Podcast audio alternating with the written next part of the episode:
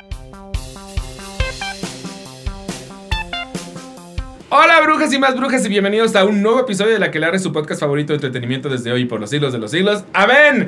Mi nombre es Iván Pasillas y deberían ver cómo están montados hoy los micrófonos porque olvidé mis tripies y mis luces y entonces Manu lo puso sobre Son un cámaras. atril. Son cámaras. Ah, son cámaras, no son, no son celulares, no son celulares, no le digan a nadie, no lo digan a nadie. Ah, dije micrófonos. Hoy estoy más pendejo que nunca. No, no es cierto. El, el capítulo en el que he estado más pendejo ya pasó porque... Y hace poquito tuve que cancelar un capítulo entero porque me dio una sobredosis de clonazepam. ¿Cómo crees? Sí, sin querer me compré la... O sea, agarré la pastilla y me la metí completa y en cuanto la tragué fue como... Oh, era un cuarto de pastilla. Y entonces dije, tengo que cancelar la aquelarre porque voy a morir y morí. Este, y ¿Quién era tu invitado? Era Beto Torres. Pero tiene que volver, tiene que volver.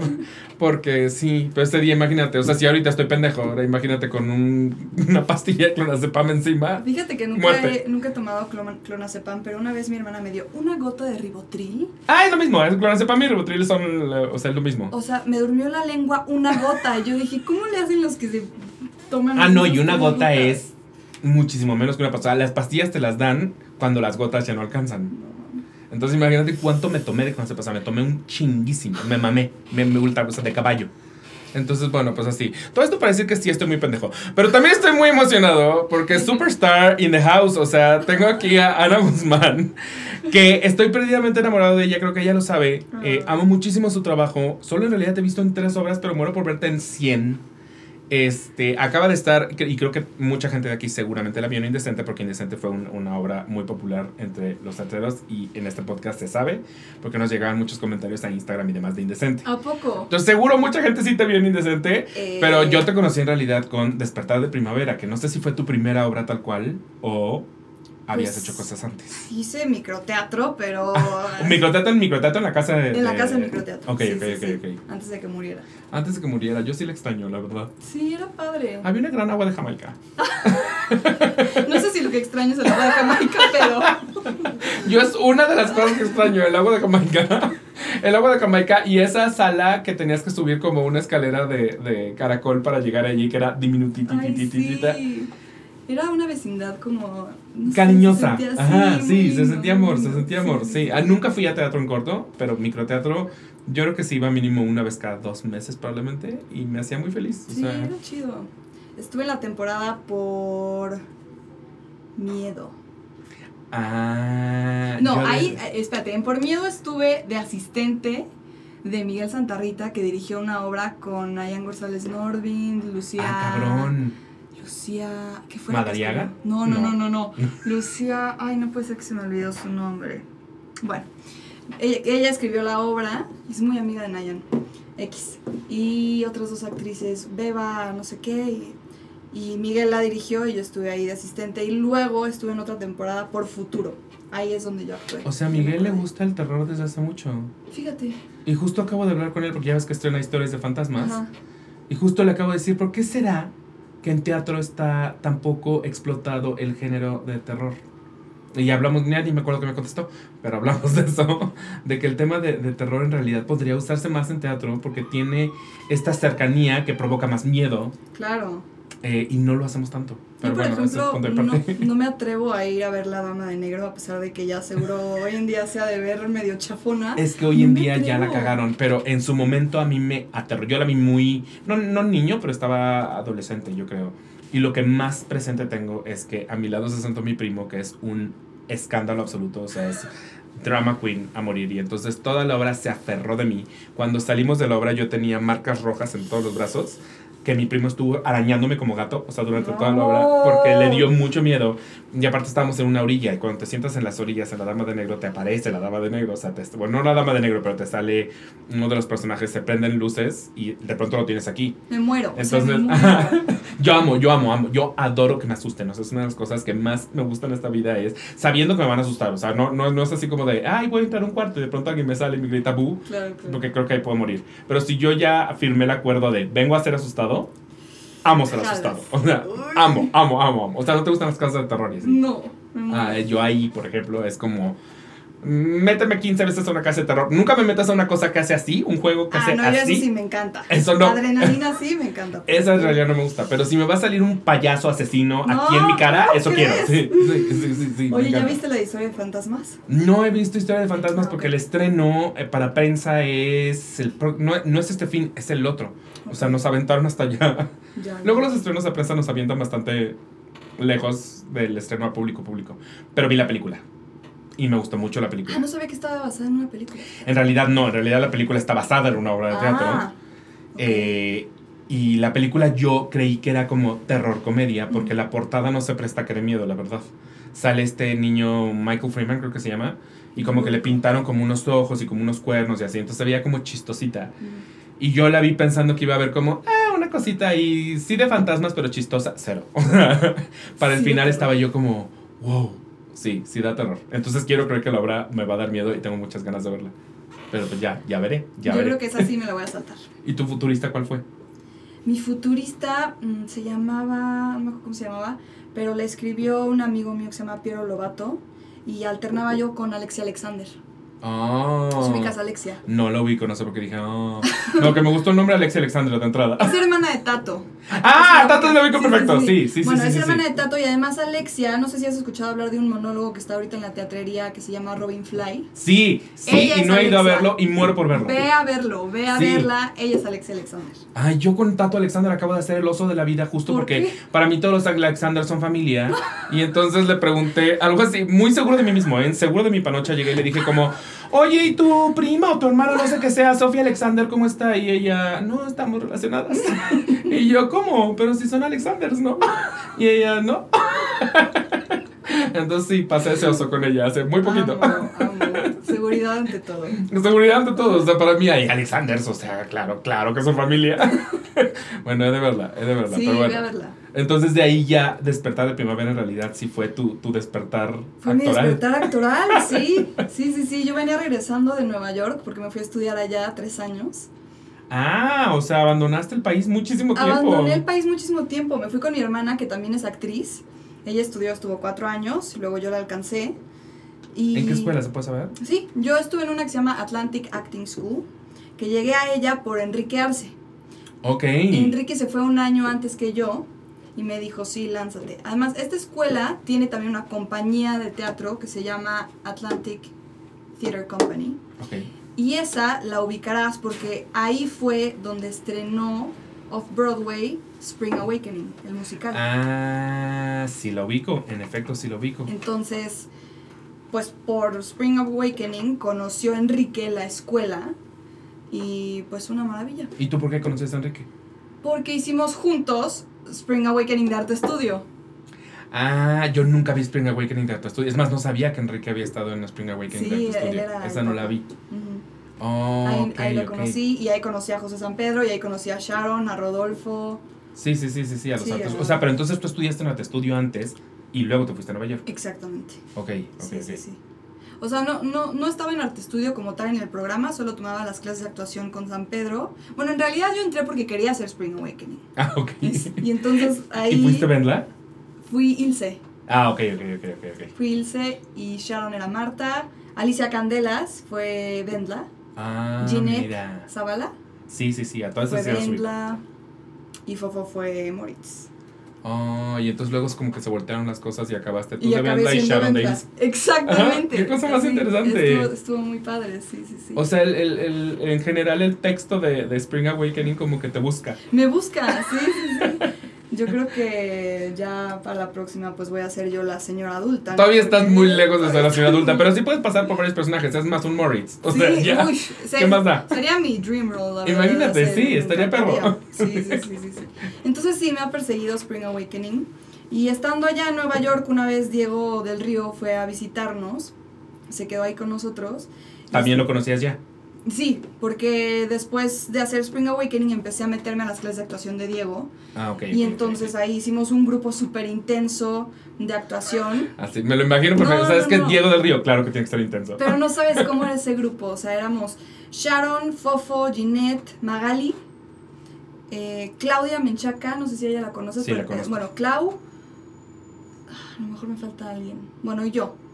Y éramos así unos intensos, clase de cinco horas con Diego del Río, así intensidad máxima. Después me fui a Nueva York, Diego fue a visitar y estando allá, no, pues ¿qué hacemos? Y cuando regreses, ¿y qué hacemos? Spring Awakening. Pues claro, no tienes que comprar derechos. Que, si, si no haces el musical. Exacto. Ajá, sí. La obra, Despertar de Primavera, órale va. Este, le habló a Mile en ese momento así de, oye Mile, tenemos ganas de hacer este, este proyecto cuando regresen Ana y Luisa, que Luisa es mi hermana, Ajá. este, ayúdanos a producir, órale va. Entonces entre Mile y yo y Diego produjimos todo, hicimos las audiciones, teníamos ganas de, o sea, buscar jóvenes talentos así. Me acuerdo, me acuerdo, me acuerdo. Yo me acuerdo que me escribió a mí Diego y me dijo, pásale este cosa. Me pasó como la, la agua de audiciones. Ajá. Y me dijo, pásasela a quien creas que es como joven, talento, nuevo, padre, que puede ir a audicionar. Y yo en efecto sí la moví entre gente. Ay, qué chido. Incluyendo a Miguel Jiménez, que creo que en algún momento estuvo y luego ya no estuvo, pero Él- sí. Sí, se, se quedó como Melchior y al, fue a la primera lectura y al día 2 dijo... Es que pues eran Partió. condiciones, eran condiciones difíciles porque era eh, íbamos a temas de cooperativa. Sí. Entonces, pues era lo que nos tocara de la taquilla dividido entre todos y eso era... Sí, eran condiciones difíciles, pero ahí conocí a gente bien interesante y bien padre. Estoy casi seguro que ahí conocí, no es cierto, iba a A decir que a Sebastián. Dante, a José, eh, sí, a él sí, a él sí lo conocí mil por ciento con esa. A Sebastián Dante ya lo había semi conocido porque lo vi en, en Argonáutica antes, Ajá. pero como que en Argonáutica... fue después, ¿no? No, fue antes. Ah, fue antes. Ah, no. Ah, yo, yo suelo mezclar muchísimo las cosas. Yo juraba que a Iwan McGregor lo conocí por Mulan Rush y luego Manu me dijo que había sido por Star Wars. Y yo, claro que no, fue Mulan Rush, fue Star Wars. Este, él ganó. pero entonces sí, suelo mezclar las cosas. Pero según yo, ahí lo conocí en Argonáutica. Te voy a decir por qué. Puede que tengas razón. Porque yo me fui a Querétaro a ver los ensayos de Argonáutica y acabé con Sebastián en una taquería una noche después de ensayos. Mm. Eh, estábamos Miguel Septién, alguien más, alguien más, Sebastián Dante y yo. Éramos súper poquitos. Y ahí es mi primer recuerdo de Sebastián como persona. Y sabes, como que ahí es como, claro, yo cené en una taquería con él y ese es mi primer recuerdo. Para cuando yo vi Despertar de Primavera, yo ya lo ubicaba como el niño de la taquería. Entonces, según yo, tiene que ser antes. No, tienes toda la razón, porque yo también me acuerdo de ver Argonáutica y pensar, ah, este chavo está chido. Ese padre ah, está y de padre. hecho a muchos los invitamos, a muchos de Argonáutica los invitamos Porque salieron- ajá. porque los vimos en Argonáutica. Pero Andrés Perella también, por ejemplo, creo que mi primera vez ubicándolo así es. Despertar de Primavera. A ti, obviamente. A Sharon no, a Sharon sí la, la ubico desde, desde antes. Pero en general sí para mí también fue como semillero de gente que dije, "Ah, ¿quiénes son todos estos? Ajá. A sí. Yogali también. A Yogali. ¿lo ubicas? Sí. No sé si qué personaje hacía. Hacía mm, muchos personajes. Fetch y un chavito. Pelo chino. Pelo chino. Sí, ya sé sí. quién es. Sí, sí, sí, sí, sí, sí, sí. Pelirroja. Pelirroja, padrísima Mm, también. sí, Sí. Sí, sí, sí, sí, sí. Mucha gente Diego Meléndez. Ah, Diego Meléndez. Pero a Diego Meléndez lo ubicaba ya de Urinetown. Hubo unos que sí ya medio. No eran, no eran en mi cabeza gente que tuviera mega presente, pero sí decía yo como, ah, Urinetown, Ujú. ah, Argonáutica, ¿sabes? Como, pero sí Despertar de Primavera para mí los hizo fuertes, o sea, les dio como. lo- Los ancló en mi cabeza. Y eso está Qué padre. chido. Sí. Sí, Pero entonces en su cabeza desde el principio siempre fue, no vamos a hacer musical. Vamos a hacer Sí, la obra y en gran medida para poder también no pagar por esto, porque es un pinche texto de que 1800, no sé, pues 1800 ¿qué es? Em, Es un texto viejito. sí, sí, sí. De, hecho está situado en esa época, vaya. Sí, sí, sí. Ajá. Finales del siglo XIX. Está situado Ajá. 1981. Ajá. 1981. No, mil no- 1881. 1891. 1800 Todo es muy confuso. Pero bueno, era una época en la que no se hablaba de penes y vaginas, eso sí es una Correcto, realidad. Entonces, de, de ahí que la obra rompió madres, porque sí fue como, eh, vamos a hablar de sexo a la gente europea que estaban más abiertos, que no hablaba de, de sexo. Entonces, en, en adolescentes además. Sí. Perra, muy perra. Ay, no, qué risa. Ahorita me acordé porque cuando estábamos haciendo como el tour para promocionar la obra Despertar de Primavera, Ajá. fuimos a un programa de televisión, que ya no me acuerdo quién era. La entrevistadora se llamaba Maggie no sé qué, pero no me acuerdo cómo se llamaba el, el programa. Y entonces fuimos Diego y yo, Diego del Río, y ya sabes que conoces a la, a la entrevistadora y, no, pues platíquenme, antes de entrar a, allá a la entrevista, ¿no? El foro con las luces. Platíquenme de qué va la obra, y yo sueltísima, no, pues la obra tal y tal y tal. Nos sentamos, bueno, ya vamos a grabar, no sé qué, tres, dos. Y empieza ella, Hola, buenas tardes a todos. Tenemos aquí con nosotros a la gran Ana Guzmán. Y entonces dice la gran Ana Guzmán. Y yo que no soy buena recibiendo como flores. Y yo, ¿de quién está hablando? ¿De quién está hablando? Ya sabes, empecé a entrar en, ¿Dónde está Ana en, en ¿Dónde está Ana ansiedad. ¿Dónde está Ana Guzmán? Que nos va a platicar de qué trata Despertar de Primavera. Y yo, Despertar de Primavera es, es una obra de los jóvenes, de la juventud. Así, yo trabada y yo. Yo le hacía unos ojos a Diego porque uno, o sea, estaba tra Sí, de verdaderamente que te- o trabada. sea, de que blanco. Así blanco. Y eso era televisión.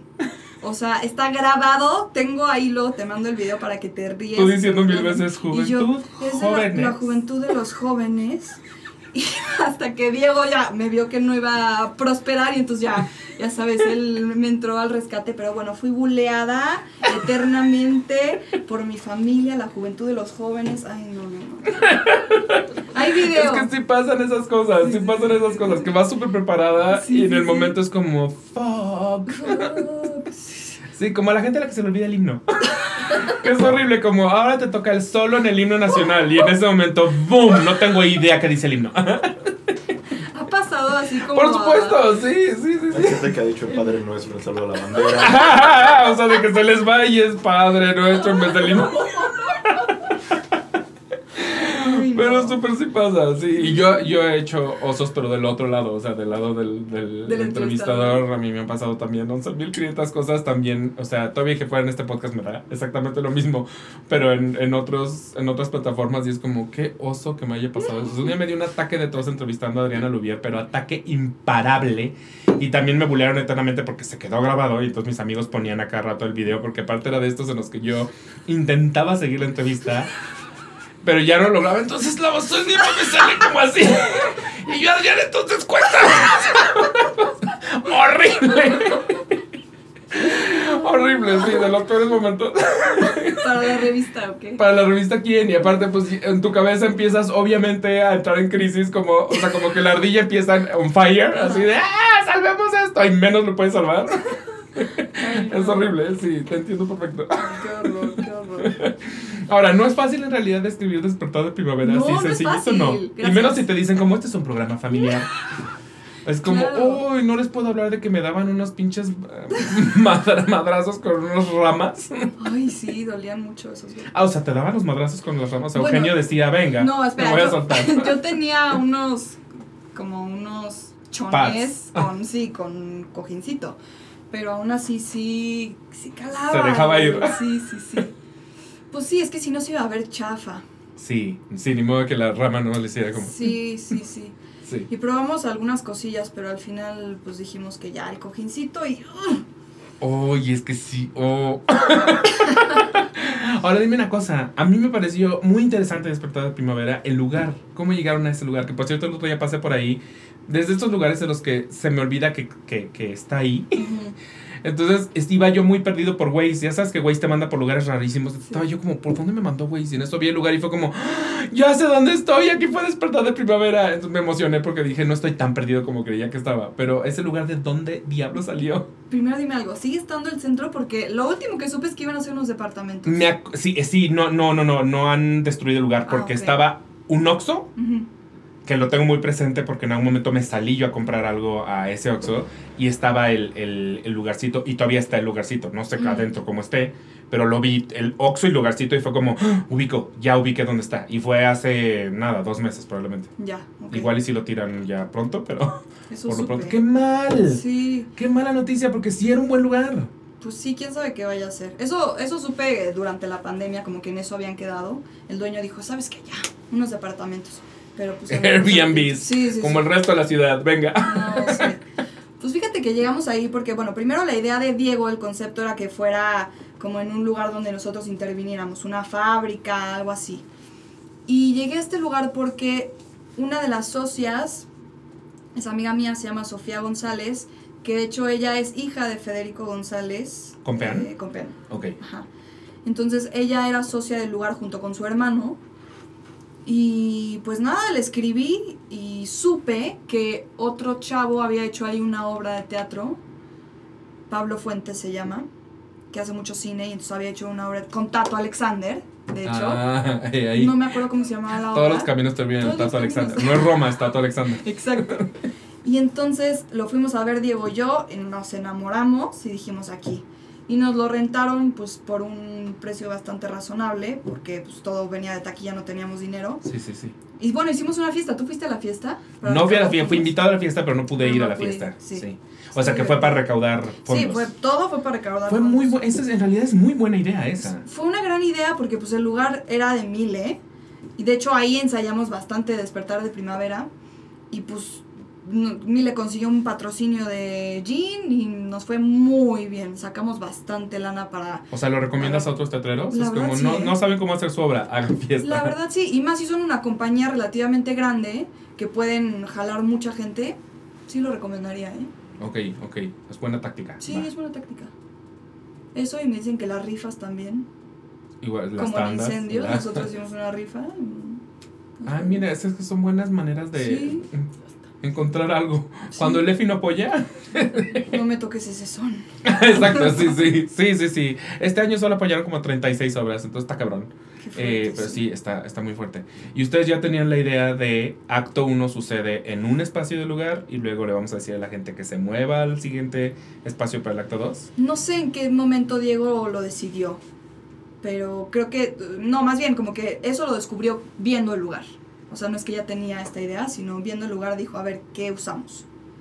Muy inteligente también. Eso también estaba. Porque aparte, te, te- sí, había, había algo de, de, de inmersivo. en- lo cual a ustedes provocaba que estuvieran en calzones muy, muy con la gente aquí. que que era estar en calzones con la gente aquí? Era muy intimidador. ¿Intimidante? intimidante. Muy intimidante. Era muy intimidante, sí, sí, sí.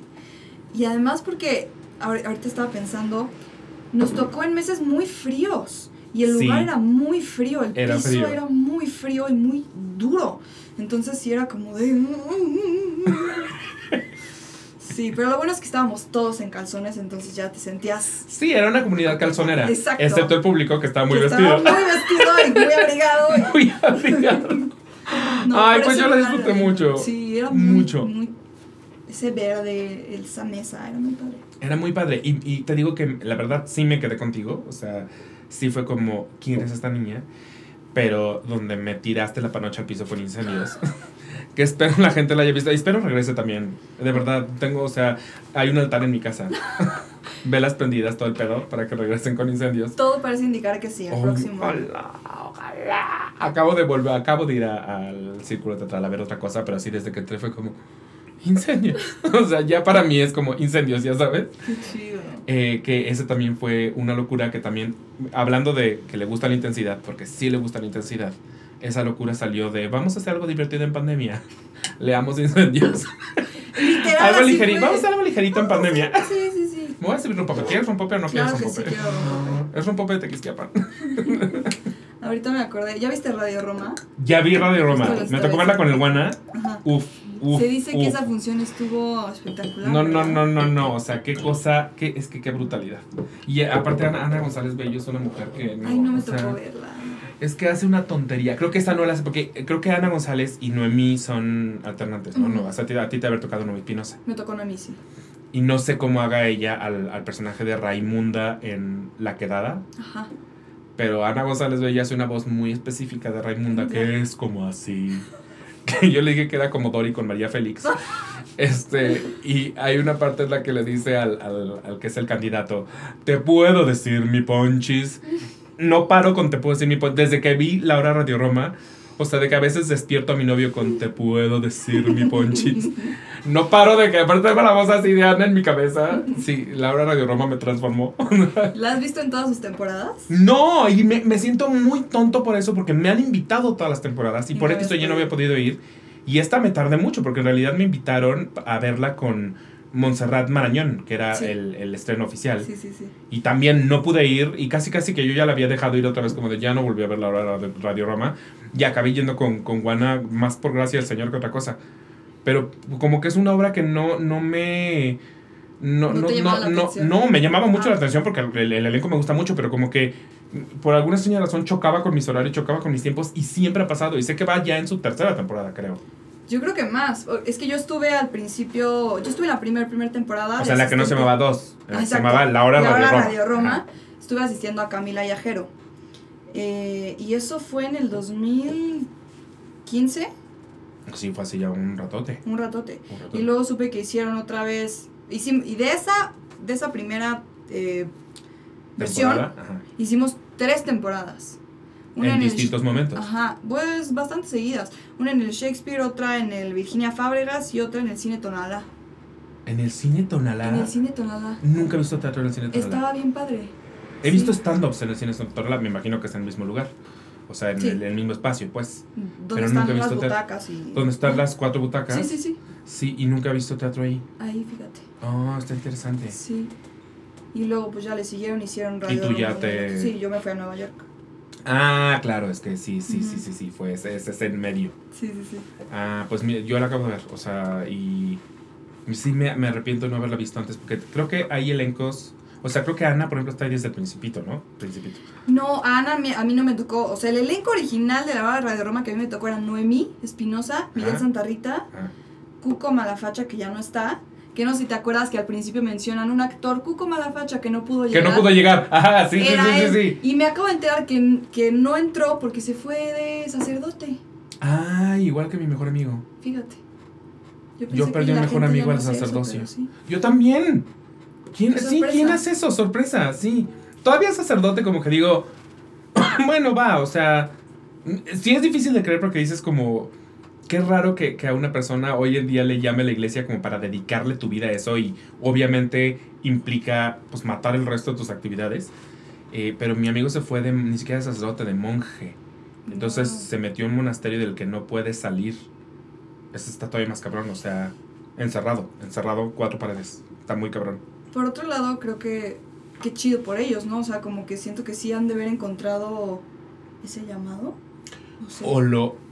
No, no sé si en el, en el caso de este actor, honestamente no lo conozco. En el caso de mi amigo, creo que más bien buscaba encontrar una paz que no tenía fuera. Ya. No sé si era forzosamente el llamado, pero él necesitaba, necesitaba algo que lo tranquilizara. Estaba muy intranquilo en la vida en general. Y güey, con suerte ya lo encontró. Vi, vi unas fotos, por cierto, el otro día porque me metí a esto que era su hermano. Porque dije, ¿qué será de este niño? Era mi mejor amigo lo quería mucho. Entonces me metí a esto que era su hermano. Y tiene permitido que su hermano y su mamá lo visiten X cantidad de veces al año, creo que dos. Qué. O sea, sí está muy cabrón. Eh, pero sí se tomaron fotos y se ve muy feliz. Entonces dije, bueno, se ve muy feliz. O sea, se ve muy monje. o sea, de que peloncito y. O sea, batita, monje, todo. Muy monje.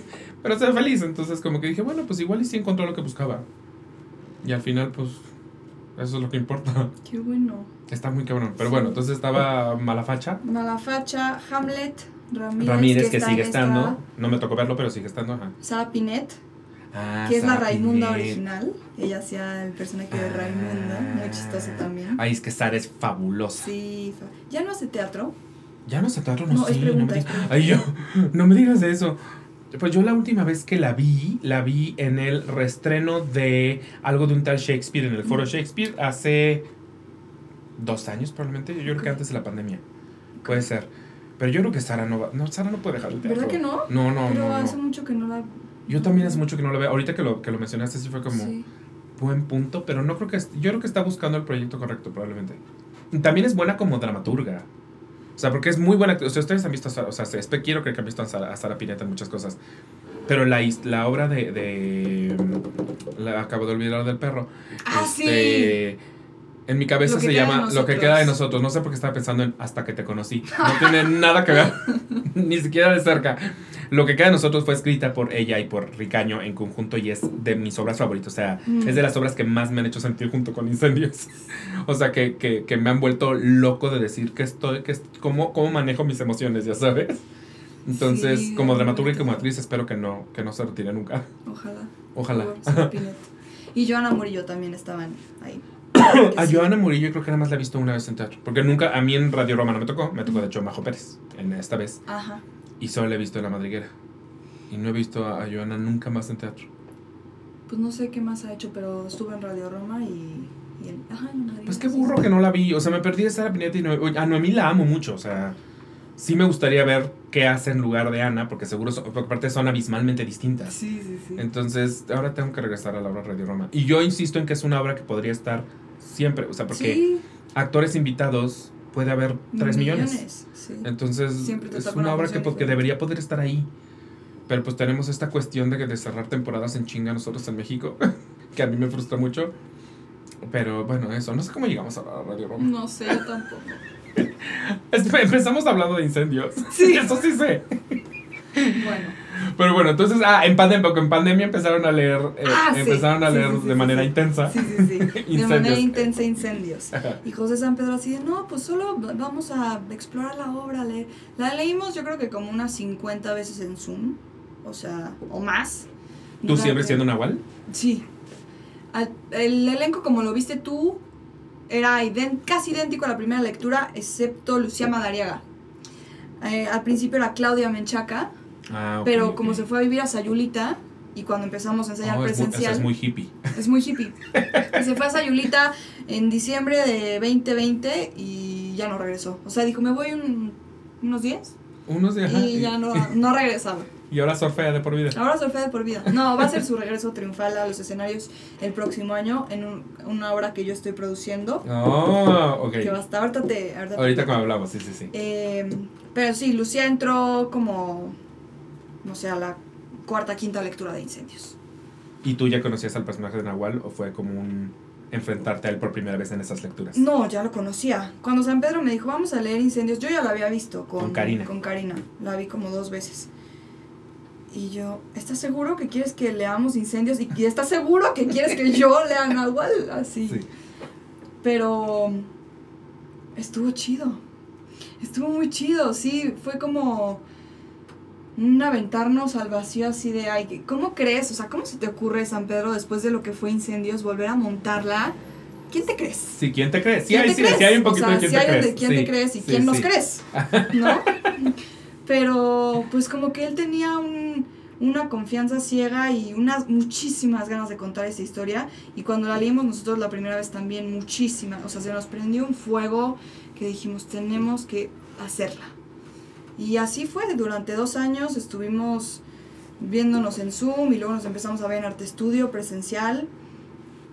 Y como que de pronto en un momento del proceso no sabíamos a dónde iba a ir la cosa, los teatros todavía no abrían del todo, hasta que ya San Pedro dijo, bueno ya, voy a conseguir el círculo, este lugar, no sé qué, y, estrenamos, Y se soltaron, y o sea, nos de- soltamos. Sí, sí.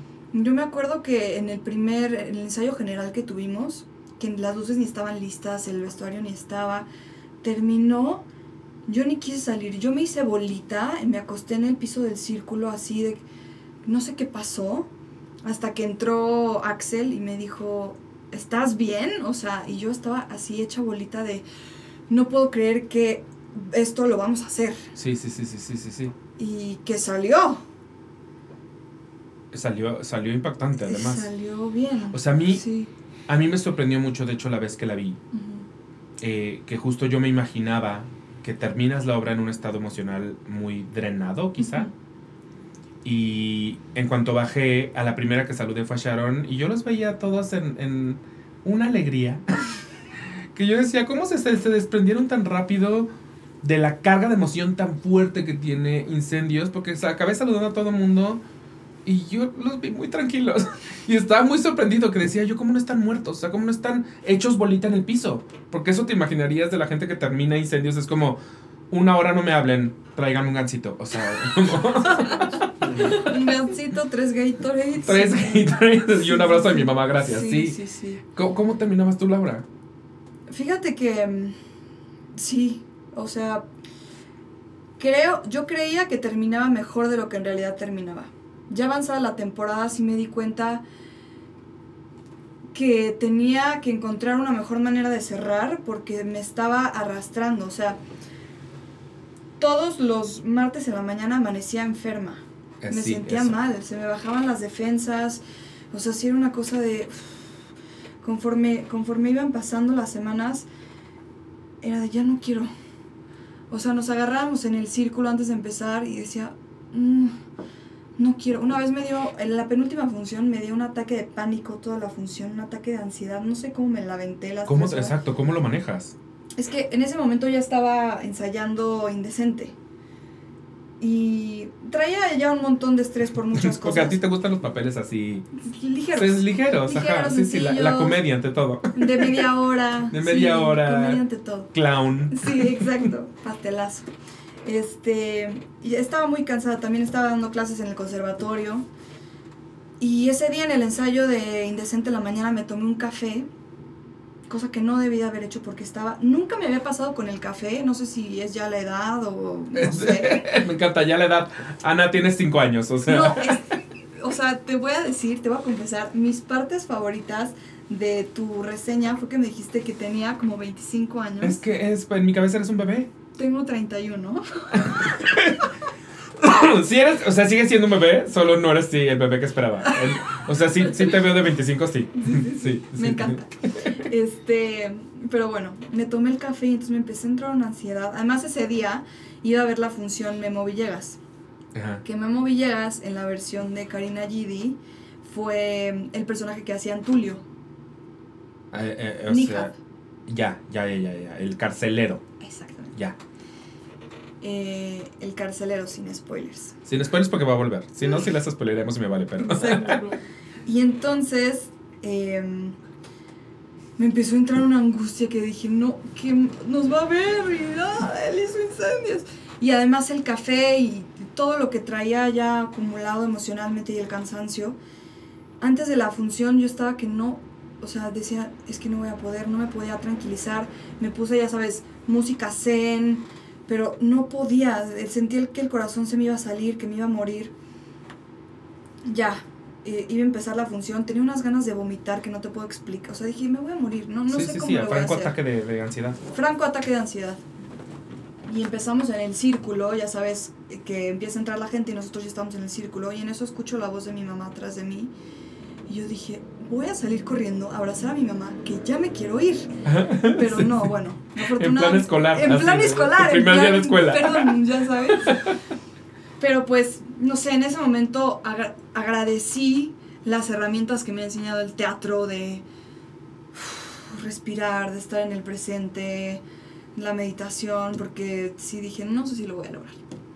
Entonces, bueno, eh, empezó la función, me senté, ya ves que la primera escena son Rodolfo. Sí, y- la, primera escena en realidad tú estás sentadita viendo porque no estás todavía en- adentro de la ficción. Y entonces yo ahí trataba de tranquilizarme, pero me sentía muy mal. O sea, dije, en cuanto me levante me voy a desmayar. Así de mal me sentía. Pero bueno, dije, pues un segundo a la vez, ¿no? Ya. Sí, sí, sí, sí, me tocó el momento de pararme y dije, ok, estoy bien, estoy bien. Pero sí tuve que hacer algo como de... Como de salirme, como que desconectarme, saber que la función iba a suceder, pero que yo no podía permitir que mi corazón latiera demasiado porque me iba a desmayar. Es como que me desconecté y dejé que las palabras y que lo que mi cuerpo ya traía pasara porque sí estuvo... No sé. Estuvo denso. O sea, pero ya una denso. vez iniciada la ficción, ya como que pudiste fluir más. Pues me seguía sintiendo mal, pero como cuando empecé a poner mi atención en la otra persona, o sea, veía los ojos de Lucía y entonces decía, quédate con ella, quédate con ella. Como que llega ella, ya me empecé a tranquilizar. Pero sí fue las tres horas de decir, No, no me lo puedo a imaginar. ver hasta no qué, a ver hasta cuándo. Sí, estuvo, estuvo Eso está, eso está muy... O sea, ¿ya habías tenido como este tipo de ataques antes? así, ¿no? No, nunca había tenido un ataque de ansiedad así. Es que yo eh, tengo muy presente, por ejemplo, mi primer ataque de, de ansiedad, que fue en pandemia, justamente. Y estaba yo en mi, en mi sala y dije, no estoy, tengo que, tengo que salir a, a- a caminar, correr algo porque me estoy sintiendo muy mal. Sí. Y le dije a mi novio, aguántame 20, media hora, tengo que salir de la casa, no puedo estar aquí. Y entonces salí a caminar por el camellón dando vueltas como idiota, o sea, sin que se me pudiera bajar respirando como, "Ah, ¿qué está pasando? ¿Qué está-?" Porque aparte como no es un sentimiento que conozcas, tu primera sensación es no sé qué está pasando. Exactamente. Entonces regresé eventualmente y me acuerdo que puso mi novio una película con Mario Casas. No tengo idea de qué trata la película. El otro día vi el póster de la película y tuve como un throwback a ese momento y fue como, ay, fue el día de mi ataque de ansiedad. No sé de qué trata esta película. Sé que la vi completa, porque ahí estuve sentado en mi sillón viendo la película. No sé qué vi. O sea, no te, vi el póster y fue como, no sé ni no sé nada de la película, o sea, no sé dónde se localiza quién es el personaje principal, no sé nada, o sea, quién sabe qué habrá estado pasando por mi cabeza en ese momento, que yo creo que la película me entraban como imágenes meramente. O sea, entonces si me, me pasó eso a mí en la comodidad de mi casa, o sea, no me puedo imaginar lo que se debe sentir esa locura con sí, pero tengo que, o sea, the show must go on. Literal de Show Must Go On. Sí, fue una experiencia muy... No sé, no se lo deseo a nadie, No, nunca. No, pero, pero eh, siento que Incendios provoca eso de emociones álgidas. A mí justamente me contó Sharon que yo no fui al estreno, yo fui a la segunda función. Sí. Pero que en la primera función creo que alguien que estaba en Mezanín se les desmayó. O sea, de... No, fue, Crisis. fue una cosa muy interesante porque yo creo que eso es lo que nos dio toda la suerte para la temporada, porque no solo se desmayó, sino que perdió control de sus esfínteres. Entonces, pues hubo que limpiar ahí Pero eso es muy interesante porque ustedes ubican la frase mucha mierda. mucha mierda. Pero rara, rara vez la hay de manera literal. y sí les dio suerte. Sí, Mil por ciento les dio toda la suerte. mierda del mundo, mil por ciento. Sí, sí. Además sí, era sí, nuestro sí. patrocinador, imagínate. Ah, no, no manches. Estuvo muy- Pero justamente el asunto era que, les, que le pegó. O sea, que la yo obra le que- pegó. Yo creo que sí, porque como que se paró eh, justo en, la, en las cartas finales, ¿no? Yo aquí en el... Te busqué y entonces de repente se empieza a escuchar arriba. Ya sabes, las sillas así. Y se, creo que se desmayó encima de Paula Celaya. O sea, no, no, no, una cosa así Sí, horrible, sí, tre- horrible, tremenda. horrible, horrible. Tremenda, sí. Yo, yo salí de, de la función que a mí me tocó y empezamos a platicar un poquito de, de, de la obra afuera. Y estaba yo con Juan Carlos Araujo. Ujú. Eh, y yo seguía muy en, en un viaje, o sea, en, un, en una neblina incendiesca. Y me dice Juan Carlos muy seguro de sí mismo, "Oh, ¿dónde dejaste tu coche? Y yo, no sé, o sea, lo mejor, jo- jóvenes, juventud. Eh,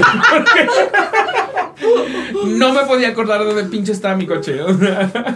De que sí me dejó en este pedo como, ¿ah? O sea, de sí venado la un poquito. Sí, bueno, yo también me acuerdo cuando vi incendios por primera vez y sí dije, ¿qué, qué me hicieron? O sea, la segunda vez que fui llevé a mi hermana, que es actriz, y ella saliendo, fuimos a cenar mi mamá, mi hermana y yo, que por cierto mi mamá está feliz de que yo estoy aquí porque es tu fan. sí, sí, me ha saludado varias veces. Fan, Sí, o sea, no sabes cómo se emocionó cuando recibí la invitación. Bueno, salimos de, de ver incendios, nos fuimos a cenar a la capital o a algún lugar, y en eso mi hermana empieza a llorar. Y yo, ¿estás bien? Es que yo también quiero ser actriz. O sea, después de ver incendios, se le soltó esto que traía de que quería ser actriz y no se atrevía porque creía que ya era lo mío y como que no, y la la la. Viendo incendios se le movió todo y dijo, no, es que yo necesito ser actriz. Claro, claro. O sea, Qué- es- aparte, qué hermosa manera de descubrirlo. Sí, muy, muy hermosa.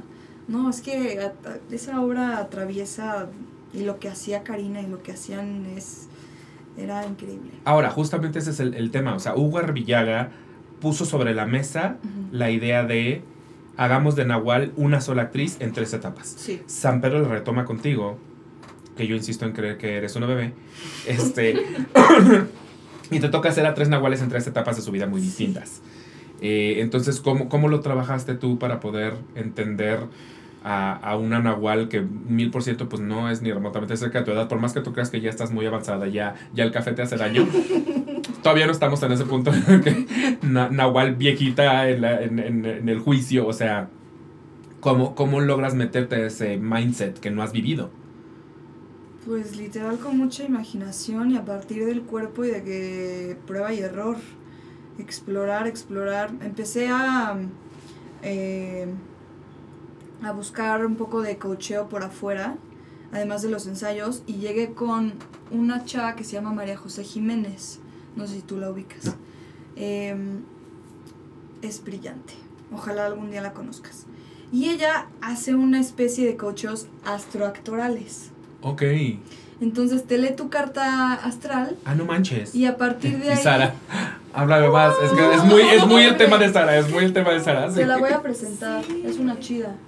Eh, a partir de tu carta astral te dice, pues te conoce y te dice, no, pues es que tu Nahual llegó a tu vida porque tal y tal y tal y la, la, la, entonces lo que te viene a enseñar es esto y esto y esto y la. Y entonces con ella fue así como, me despertó todo un universo y me ayudó a acceder a pues, todas esas cosas. Como que yo vengo descubriendo el poder de las cartas astrales. Qué locura, ¿no? Recién, en, en realidad yo no, yo, a mí nunca me has leído mi carta astral y la vez que me leyeron mi carta astral yo estoy seguro que me la hicieron mal. Sí, Eh, pero justo hace poquito una amiga me dijo, porque estamos hablando de que su esposa era muy exitosa y que tiene como este drive que no encuentras en todas las personas, que es muy específico de ella y la gente como ella, que es una seguridad absoluta de me va a ir bien en esta vida y voy a conseguir todo lo que quiero. Y justo hablaba yo con, con mi amiga, le decía, yo es que tu esposa es un, o sea, la, no sabes cómo la envidio porque yo tengo muchas dudas y yo, yo entro en conflicto y yo, y yo la veo a ella y digo, es una niña 10 años menor que yo, que tiene clarísimo a dónde va, no se va a detener, es un tren, y va directo. Y me dijo, es que se lo dijeron desde casi que su nacimiento. Su madrina era eh, una persona muy involucrada en este tema de, de la astrología. Le leyó su carta astral y le dijo, tu vida va a ser este, estos triunfos, estos triunfos, estos triunfos. Y desde entonces a ella cuando la cuestionas, o sea, si tú le dices como, oye, pero no tienes dudas, es como, no, venía en mi carta astral, o sea, yo sé a dónde voy, sé, o sea, y no tengo duda alguna.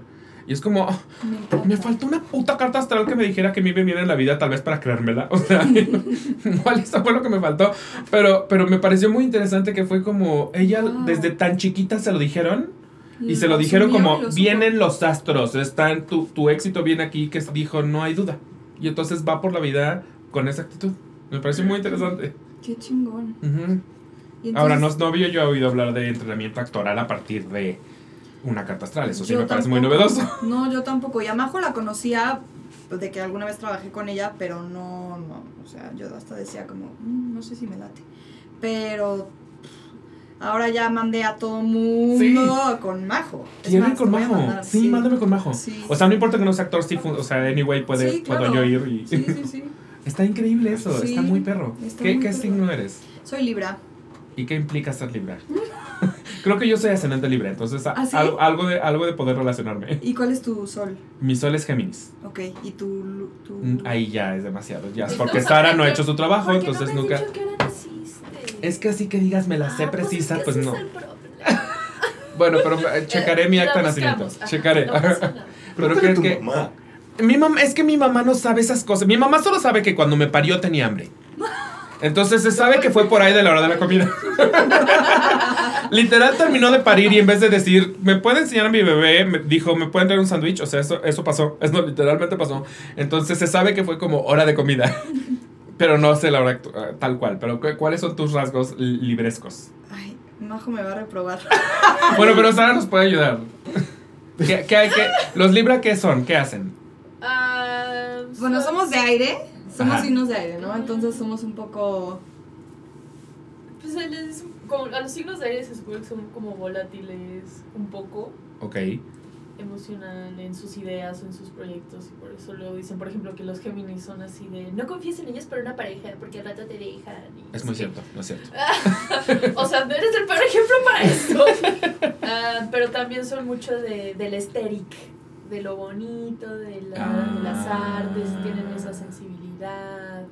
Y sí lo veo porque incluso el, co- el cómo vienes hoy, hoy Ajá, justo este maquillada. rollo como se ve muy bonito y, Y, así y que te traes como esta camisa oversize. Sí, o sea, se nota que, que de entrada tienes un estilo. O sea, es, es tuyo, it's your thing. Súper ¿no? estilizado. ¿Sientes que Sí. tomas decisiones más con el corazón que con la cabeza? Híjole, no lo sé. Quisiera tomar más con el corazón, creo, pero las tomo más con la cabeza. Soy bastante racional. ¿En serio? Yo te Sí. imaginaba más emocional. No, y fíjate que es chistoso. O sea, sí, sí puedo acceder a eso y creo que lo que, lo que más me sirve en la actuación es acceder a eso. Pero en la vida creo que soy bastante más racional, fíjate. Por eso me gusta tanto la actuación, porque ahí me puedo dejar Liberar emociones. liberar emociones. Oh, ok. Sí. Te imaginaba muy distinta. Sí. Pero pues también tiene que ver, o sea, tiene el sol en Libra, pero pues sus otras estructuras de cómo se comunica, cómo, cómo procesa Muy las emocional. emociones, ese es un lado muy emocional. Sí, Sí, exacto. dónde está el Marte, dónde está el Mercurio, o sea, cómo se expresa, cómo racionaliza las cosas, todo, o sea, aunque el principal sea Libra, todo lo demás por atrás. Sí, claro, te puede cambiar por completo todo, Ajá. sí. Ahora, ¿qué, en- qué te enseñó Nahual? Me enseñó muchas cosas. Una de- las que encontré con Majo es como esta cosa de... Yo siempre me he sentido como muy extranjera en la vida. O sea, extranjera en mi familia, extranjera a veces en mi grupo de amigas, como, como que siempre me estoy yendo. Ok, ok, ok. Eh, y Nahual es alguien que siempre, que, que, que como que no se arraiga, siempre se está yendo en la búsqueda. Sí. Eh, pero también hay algo como de la, de la búsqueda de la tribu, eh, con la parvada, eh, no, no, muchas cosas. Una valentía, los huevos de esta mujer, que siento que a mí a veces me faltan en la vida. No, bueno, es que si nos comparamos con Nahual, nos, ¿a quién no? Sí, Sí, sí. No. Sí, es una mujer muy huevuda. muy huevuda. Eh, pero sí, no sé, muchas cosas. Y por ejemplo, poner, ob- obviamente no eres mamá. O sea, quiero creer que no, no me he equivocado tanto con tu juventud. No, y una de las grandes características justo de Nahual es que al final, pues es una mamá. sí, Es, es, una, es una mujer enamorada y es una mamá. sí. Entonces, por ejemplo, ¿cómo, ¿cómo accedes a ese tipo de cariño que aún no conoces? Pero sí conozco el amor de una hermana, o sea, yo, yo pensaba en mis hermanas. Si, si algún día llegan a desaparecer, ¿qué se, o sea, ahí, ahí lo, lo ponía ahí. Sí, sí, o sea, digo, supongo que el amor de madre es una cosa que Muy específica, muy específica, muy específica. Pero, pero creo que sí puedo entender o, o imaginarme. Pues es mucha imaginación. Sí, creo que al final hay, hay mucho uso de imaginación. Sí. Pero ahorita me sorprendió justo lo que, o me, me clavé un poco con lo que dijiste de tus hermanas, porque es como, si accedes a esas emociones al, al pensar, ¿cómo sentiría yo si hoy desapareciera mi hermana? ¿No puede resultar un poco dañino? O sea, estar tratando de escarbar ahí donde pues está culero. Claro, y no es que cada vez que pasara la escena pensara en mis hermanas, pero es, ah, ok, lo entiendo en el cuerpo y eso lo puedo trasladar. Ok, ok, Sí, ok. sí, ya sí. lo automatizo un poquito. Exacto. Y sí, sí vi las tres muertes de Maricel Escobedo, un buen de esos tipos de documentales como para... ¿La has visto? La- las tres muertes de Maricel Escobedo, no. Uf, vela. Fíjate que yo no soy tan de documentales, pero... Pero bueno, sí. este te lo recomiendo si te quieres desgarrar un rato, pero en serio, Ajá. ves. ¿Sabes qué otra cosa que es más, más luminosa? Mm, Vi como 80 veces para inspirarme en el peso de esta mujer grande. ¿Has visto el concierto de 80 años de Sondheim, donde salen estas mujeres de rojo? Sí, sí, sí, sí, sí, sí, sí. Lo veía todos los días porque había algo en la presencia de esas mujeres que, digo, no es que ellas O sea, sean pero, el- pero en el peso. Ajá. en el peso, que además me inspiraba muchísimo, muchísimo. Y, y ver, por ejemplo, que Bernadette Peters canta esta canción después de que se acaba de morir su esposo, entonces como ver como ella con ese dolor de la pérdida cantar Not a Day Goes By. Sí, sí, sí. ¿sabes? Uy, es uno de mis Entonces- momentos favoritos de la vida. Sí. En- te juro, Iván, que vi 80 veces ese video, o más. sí. Lo veía todas las noches pensando en, en Nahual y en incendios y en- Me inspiró muchísimo ese. Eso está muy cabrón. Ahora, me parece muy interesante porque justo eh, has hecho Spring Awakening, estuviste en el estudio, Sí, eh, claramente te gusta Sondheim y por lo tanto quiero creer que tienes un corazoncito musicalero, sí. pero en realidad no has hecho musicales. No, todavía. ¿Por qué no has hecho musicales? sí. ¿Por qué? Pero sí te has acercado, o sea, sí ha habido el intento de... Claro. Ok. Sí, sí, sí, he hecho mis buenas audiciones con sus grandes fracasos, grandes osos. Sí, claro. No, pues porque desarrollar el instrumento, bueno, yo nunca en realidad he tomado clases de baile, o sea, hice a Chorus Line también en, en Art Gran, Studio. gran a Chorus Line. Gran a la Chorus mejor Line. Chorus Line que se ha presentado en México y la que soporte. Hice a Chorus Line, me tocó ser Val. Y Val, hasta me pinté el pelo de güera. Luego te mandaré imágenes. Ok. Y ahí pues me entrené muy perro con Bali, con Steve Alice. Nos entrenaba así para hacer a Chorus Line. Pero yo no soy bailarina. Este. Y el viaje de la voz cantada me ha costado sus varios años entenderle a mi voz cantada y, y dejarla salir. Que también es chistoso porque mm, el viaje de Nahual es con la voz. Es, con la, es la mujer que canta. Es la mujer que canta y es la mujer que deja de hablar, que se queda en silencio. Entonces también ahí Sí, hay un exacto. viaje- Todo es con la voz, claro, claro. Sí, sí, sí. Con Majo exploré mucho este viaje de la voz. Pero bueno, este, pues para ser musical tienes que cantar muy chingón, bailar muy chingón.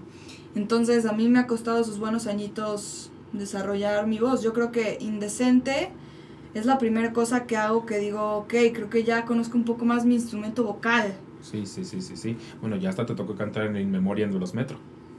Que no es poca que cosa. no es poca cosa. Pero sí, este, me ha, me ha costado ese, ese viaje.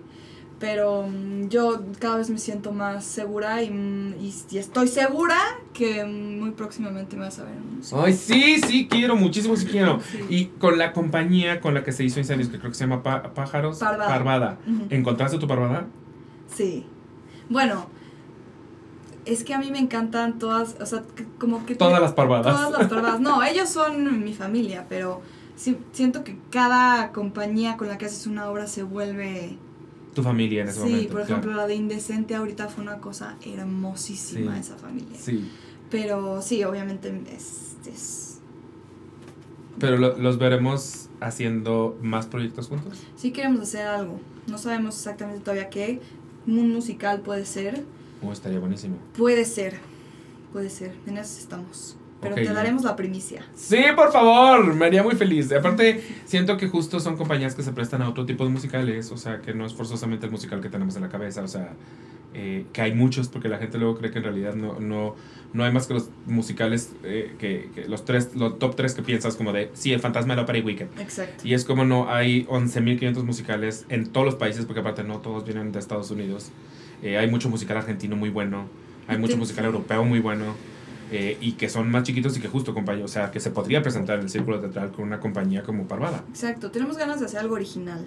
O un original, que Sí. está perro. Siento que igual nos vamos a tardar sus añitos, pero Sí. bueno, pues. Que es lo que lo merece, o sea, Sí. un, un buen proyecto original, ese, esos años que le otorgas no son una pérdida de tiempo, al contrario, son una inversión. Que eso es lo que siento que mucha gente no termina por entender. O sea, yo veo obras que digo, no es que esté mal, le faltó cocción. Y le faltó cocción porque alguien atrás de esa obra dijo, no, ya, Ya, ya. saquémosla ya, que Sí, estrene sí, ya. sí. Y es como, no te apresures. Claro. Dale chance, preséntala a amigos y familiares que te den tu retroalimentación, o sea, escucha y luego, porque tienes buena idea, o sea, veo la idea y digo, el concepto está padre, la idea es buena, pero mm, se quedó en la raya, o sea, no, no cruzó la meta. exacto. Y tiene que ver con apresurar las cosas. Entonces, si ustedes hacen un musical original, tómense la vida, no me importa. Sí, queremos. Pero estaría buenísimo. Y entonces acabaste eventualmente en Indecente. Todo- ¿Conocías o no conocías Indecente? Sí, tengo una historia con Indecente porque yo vivía en Nueva York cuando estaba en Broadway. Ok, ok, ok. La fui a ver y me chocó. No me digas eso. Te voy a decir, fui con mi hermana, era un día lluvioso, hacía frío, estaba de muy mal humor, nos tocaron malos lugares y además junto a nosotros había un güey que sacó su atún a mitad de la función. No, una cosa horrible. O sea, Eso te lo permite, o sea, eh, yo en Broadway no, no, no puedo ni respirar equivocadamente porque ya tengo una acomodadora encima con una luz en mi cara diciendo ¡No! Y es como, ¿cómo alguien saca un atún? no, no sé, no sé, pero alguien, alguien sacó un atún y eso olía asqueroso y mi hermana y yo estábamos, o sea, nos enajenamos. A mí en Mean Girls, no es cierto, no era Mean Girls. ¿Cuál fue? Ay, alguna. Ah, no, porque Mean Girls no la vi en Broadway. Esto fue en Broadway.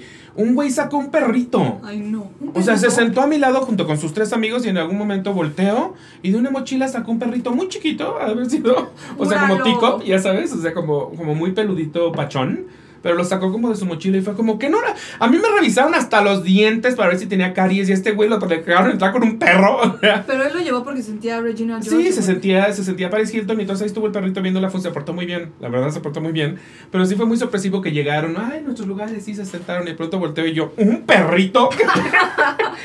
es lo mismo que el atún, o sea, de que en qué momento lograste meter y sacar un atún, o sea, No, sí, muy loco, muy loco.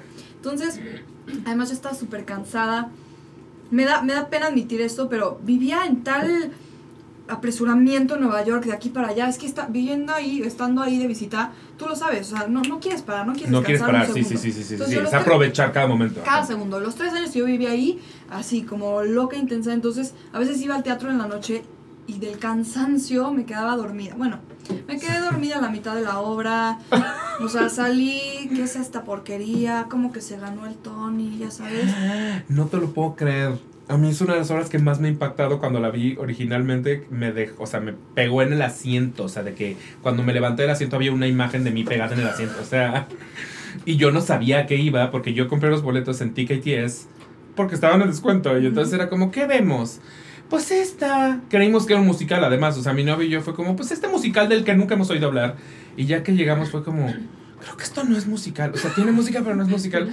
Eh, pero no venía, no sabíamos de qué trataba, no sabíamos quién era Paula Vogel, o sea, no teníamos idea de nada. Y para la escena de la lluvia ya estábamos en un desecho, o sea, lágrimas, mil, terminó la obra y los dos nos quedamos sentados, en- o sea, como, como viendo al infinito, hasta que en un momento, no sé si él o yo, fue como, ya nos paramos, pero ya ha sabido todo el mundo, o sea, el teatro ya estaba vacío para cuando yo me paré y me fui, porque nos quedamos sentados sin poder reaccionar al hecho de que ya nos teníamos que ir. Entonces, para mí fue una obra que a mí me, me impactó mucho, la origi- o sea, de entrada, la original, me volvió a impactar en México, pero yo ya sabía que iba. Sí, sí, sí. Entonces me sorprende mucho que tú no la hayas vivido así. Ya sé, y es una belleza. Después, una obviamente vi 800 veces el video grabado. Y sí es una belleza, o sea, es, Es una una, es una locura. Pero sabes que sí pasa que depende un poquito de tu estado, de tu cansancio, de bla. Completamente. Hay, hay un teatrero que no voy a ventilar aquí quién es, porque algún día igual se lo pregunto directamente en el podcast y ya lo dirá él, pero vio Phone Home y la odió también. Y a mí Phone Home me ultra mama, me fascina. Y yo como, ¿cómo que la odiaste? Y me dijo, sí, pero ya pensándolo bien, yo venía bajando del avión, corrí al, al teatro, iba cansado, iba mareado, iba con sueño, me tocó hasta, hasta, hasta atrás, un asiento bastante culero, eh, que con vista parcial. eh, y la odié, y sí, no la, o sea, hasta el día de hoy no la disfruté, pero puedo entender que tal vez no fue culpa forzosamente de la obra. Sí, eso pasa todo el tiempo. Sí, O sea, sí, yo me doy cuenta y también por los comentarios de la gente es, yo creo que influye muchísimo el humor en el que estás, en el cansancio cañón, o sea, por eso a veces también he aprendido a, o creo que debemos aprender a no tomarnos tan en serio como el... me cago- gustó, Sí, pues porque aparte luego en esta ciudad llegas al teatro después de pelearte 17 horas con el tráfico. claro, Entonces claro que ya llegas en estado de... sí, Sí, sí, sí. sí, sí, sí. Pero no, y luego, obviamente, te digo, la volví a ver y sí dije, ¿cómo es que no la disfruté en su momento? Pero bueno. Pero entonces cuando te la ofrecieron, tu primer pensamiento fue, ay, esta obra que no me gusta. No, es que fíjate que estando allá, eh, una de mis maestras, que a lo mejor la ubicas porque ha venido a dar algunos talleres de actuación, se llama Anya Saffer. No lo ubico. Bueno. Aparentemente no ubico a la mitad de las personas de las que estás hablando y me siento muy mal. No, perdón, a lo mejor yo estoy aquí. De- la próxima vez ven pero con un álbum, con una presentación PowerPoint, así, Anya Saffer, y entonces ya pones la foto y yo, ah, Bueno, esta Anya Saffer iba a dirigir Indecente en México originalmente. ah, ok. ok, Ella fue mi maestra en, en Atlantic. Y David Friedman, que a, lo mejor lo conoces también, Tampoco. hace mucha, mucha televisión. Eh, que también estudió en Atlantic, trae a varios maestros de Atlantic, ha traído para dar cursos. Y entonces ahí, eh, Ania vino, conoció a Jorge Lan en uno de los cursos. Y Jorge le dijo, quiero que hagamos algo, no sé qué. Y Ania le dijo, ¿por qué no hacemos indecente? Casual también. Casual, ¿por qué no hacemos indecente? Ah, bueno, órale. Ana Kupfer compra los derechos y yo estaba a punto de regresar de Nueva York y me dice Ania, oye, por cierto, el próximo año voy a ir a México, voy a hacer esta obra que se llama Indecente, te quiero invitar a la audición. Y yo, ah, sí, obviamente ubico Indecente.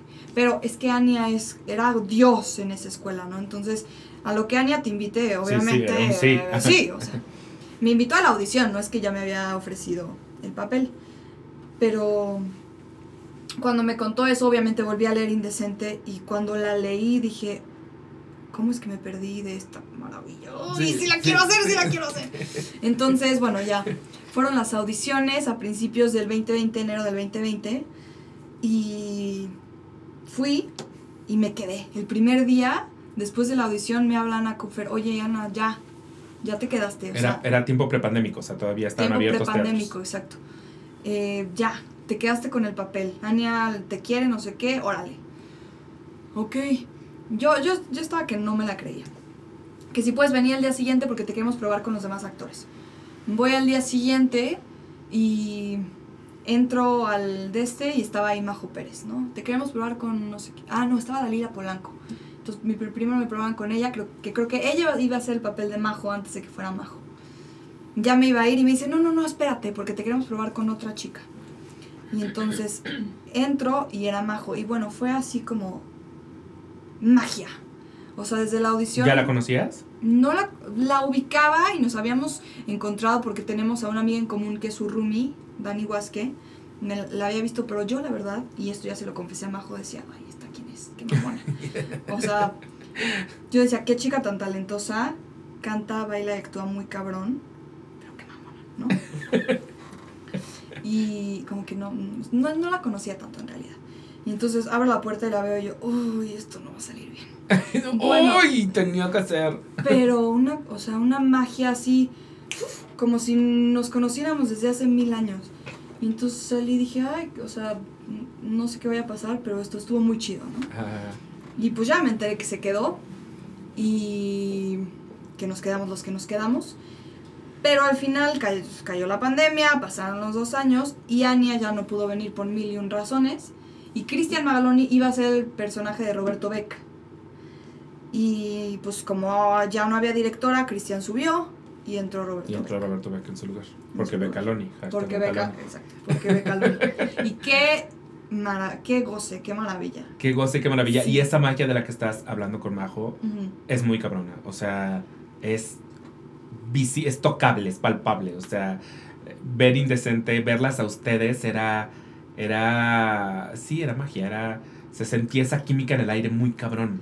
Sí, no sé, o sea, una vez platicando antes de la función, me estábamos Alberto Lomitze y yo, y, y nos dice, oigan, es que de verdad no sé, sé que esto va a sonar muy cursi, pero es como si mi alma los reconociera de antes. Y le dije, es que yo también, o sea, como que siento que nuestras almas se conocían, no sé en qué momento, pero sí hay algo como de, no sé, como que nos reconocimos. Sí, puedo creerlo. Sí, Puedo creerlo porque sí se siente. fue muy bonito. Y para ser indecente hay, o sea, hay cosas que están habladas, es que no sé si es yiddish o es hebreo. Yiddish, sí. Y sí tuviste que, que que aprenderlo aprender un poquito. Sí, sí, sí, sí. ¿En serio? Ya puedo poner en mi currículum. Yiddish, Un 5%. poquito, un poco 5%, exacto. O sea, como que sabes decir. Eh, Schweig, Schweig. ¿Que ¿Eso es sola? Schweig es sh. Ah, lejísimos de hola. Hola, no sé cómo se dice. Seguro Pero- es shalom, ¿no? ¿O eso es hebreo? Es que no No sé, sé. yo la verdad es que conozco muy poco de la cultura judía. Estoy muy mal, pero sí conozco poco. Entonces no sé, por ejemplo, de dónde vienen los judíos que, que hablan yiddish y de dónde vienen los que hablan hebreo. Y, o sea, ese tipo de cosas no, no las entiendo del todo, honestamente. Si no me equivoco, los que hablan Yiddish vienen de Polonia, eh, como de Europa del Este, que es justo donde es Sholemash, eh, de esa zona. Ajá. Y mm, los que hablan, bueno, es que también hablan hebreo, o sea, no la verdad tampoco. Es que es, es dif- es difícil, muy es, es una cultura que Sí. de algún modo también es muy de ellos. Exacto. Entonces es como Sí. la viven ellos y solo ellos. Sí. Entonces por eso creo que hacia, hacia el exterior conocemos poco. Sí, no, pero sí tuvimos una coach, la preciosa Chivis, que ya pues habla Yiddish y es maestra de Yiddish, ella Ah, nos vino ok, a, ok, a coachar. ok. Sí, sí, sí. El. Yiddish. Eso estuvo, estuvo muy perro. Y creo que lo que está interesante del personaje que te tocaba hacer a ti y a Majo es que a momentos eran personas reales, pero a momentos son ficticios y se vuelven la metáfora de la vida eterna, creo yo. Que eso es lo que es muy bonito Sí. de, de sus personajes, especialmente ya para cuando la escena de la lluvia, la escena final, etcétera, es que ustedes son esa luz de esperanza. Que me encanta también que aparte están eh, vestidas de blanco, entonces es como, no sé, es una cosa muy, muy, que te, que te deja un, un sabor de boca muy extraño, porque creo que es muy triste lo que sucede en, en la obra y sí te pega de manera triste, pero ustedes dos son lo único que te hace decir como, ok, pero hay algo que está bien, que el mundo no está jodido, ya sabes, o sea, hay como un rayito de esperanza. ¿Cómo la viviste tú? Tú que ya, o sea, ya, te había tocado tanto y que te movió tanto. Había cosas que no me acordaba, que Dani, yo la fui a ver con Daniel, con mi novio, y nos pasó eh, opuesto. O sea, las escenas que yo tenía muy presentes, él las había olvidado, y las escenas que yo había olvidado, él las tenía muy presentes. Yo no me acordaba que la escena de la lluvia en algún momento se interpretaba escénicamente. Ajá, Me acordaba que hablaban mucho de ella, pero no me acordaba que sí sucedía. ya. Tenía muy presente eh, la arena, y según yo con eso cerraba la obra. Entonces yo estaba esperando la arena y dije, ah, creo que es arena, negros. Y luego fue como, ah, no, luego sucede la escena de la lluvia. Y a mi novio le pasó todo lo contrario, le estaba esperando la escena de la lluvia y había olvidado la escena previa. Entonces, eh, como que fue un recordar cosas, que qué bueno de hecho que no la tenía tan presente, Ok. porque me volví a sorprender y me volví a pegar emocionalmente, justo porque no me esperaba el, el final final ya no me acordaba de ese final final. Creo que en mi cabeza, en la escena original, mm, lo de la arena me pegó muchísimo y me quedé ahí. Y ahora pude disfrutar más el final porque fue la parte que me sorprendió. Eh, y la viví muy bonito también porque quizá el hecho de que, de que ubicara yo a Roberto, a ti, a Majo, me hizo un poquito encontrar un lugar más personal al- a las cosas más. O sea, de los actores originales no me acuerdo de sus caras. Ok. Eh, y como que aquí... Bueno, de Katrina, ay, si te acuerdas. de Kat- ¿no? ¿Era Katrina Lenk? Era Katrina Lenk. No, de Katrina Lenk. Yo tengo presente a Katrina Lenk en mi vida hasta The Band's Visit. Ok, Antes de The Band's Visit, sé que la vi muchas veces, no, me, no la tengo presente. ya. Es, y es tontísimo porque es maravillosa, es Ujú. gloriosa, pero no, justo, o sea, eh, Indecente no tenía yo presente a Katrina Lenk como una de las de Indecente, o sea, no. Eh, y a ustedes dos sí, y, y tengo como en mi cabeza grabados momentos de ustedes muy específicos, Ujú, que no me pasó, o sea, como que la original se me quedó la historia ujú. Y aquí, que ya conocía la historia, lo que se me quedaron fueron momentos. Como imágenes. Imágenes, o sea, ver a, a- a Federico con, con la túnica está como llena de estrellas Sí, eh, y la manera en la que representan primero la lluvia con no sé qué, qué, es- que están papelitos y luego ya la lluvia, o sea, como que esas cosas y hasta ahorita se me, pusieron- se me pone chinita la piel de acordarme porque es muy, muy, muy bonita y tenía yo muchas ganas honestamente también de ver cómo iban a realizar toda la, la, la última escena que ya es la, la, la escena, más bien la escena de Guerra Mundial, la, escena- Auschwitz, no sé Ujú. si sea Auschwitz, pero, pero como que dije a ver cómo los van a posicionar, o sea, cómo, cómo van a hacer ese momento. Y me gustó muchísimísimo. Y me gustó mucho que no fuera repetido, que no fue lo que yo vi. Porque también creo que era muy, era muy fácil irte hacia donde- lo que ya se había hecho antes. sí. Entonces me gustó que dije, es súper potente, es súper bonito y no es igual a lo que vi. Entonces, no sé, a mí, me, a mí de verdad Indecente me vuelve loco, o sea, y desde que, sabe- desde que supe que la iban a traer, porque me dijo Eloy, Eloy sabía que me gustaba mucho esa obra, Mm, y me escribió y me dijo, tengo, no vas a creer de que tengo los derechos. mm. Y yo, ¿de qué? Y ella me dijo, indecente, yo no mames, me vas a matar, me vas a matar. O sea, ya, emoción, y hiperventilando desde ahorita. Entonces yo ya tenía esa emoción desde mucho antes. Entonces llegué indecente con, o sea, como perrito Golden Retriever, ya sabes, o sea, con moviendo la cola. O sea, y al mismo tiempo tenía mucho miedo, porque creo que las obras que les tienes mucho cariño, al final dices, bueno, vengo a ver ser una nueva propuesta sí. nueva dirección, nuevo elenco, viene México, es una traducción. O sea, así como puede salir maravillosa y recordarme todo lo que ya sentí, puede decepcionarme un chinguísimo. Entonces es esa emoción mezclada con, ay, por favor que no me decepcione. Y, y nada, o sea, brutalidad absoluta, se le recomendé a mil personas, me encantaba leer en redes sociales. eh, la gente saliendo de decente diciendo me cambió la vida, o sea, de estoy movidísimo, estoy, o sea, te digo que nos llegaban mensajes al, a la que la red es que acabo de ver indecente y no saben lo que estoy sintiendo, o sea, era una cosa muy, muy, muy perra. qué. ¿Y cómo se vivía para al interior? ¿Ustedes cómo vivían esa historia? Estábamos en un sueño, bueno, yo estaba en un sueño, o sea, no, no me cambiaba por nadie, era... Es que yo creo que lo que la gente se llevaba, bueno, no sé, porque yo no la vi desde afuera, pero era que nosotros, había tanto amor de los que estábamos haciendo ese proyecto, nos queríamos tanto, disfrutábamos tanto hacerlo, que eso era lo que al final traspasaba. Sí. Entonces, pues nada, o sea, era como, ay, por favor que no se acabe. Te lo juro que llorábamos semanas antes de ya se va a acabar y Ana así de vamos a la mitad de la temporada, Ana Kupfer. De que chicos, calmen, vamos a la mitad de la temporada y nosotros, no, es que ya se va a acabar. Este, sí, fue... Yo, yo te diría que un parteaguas para mí.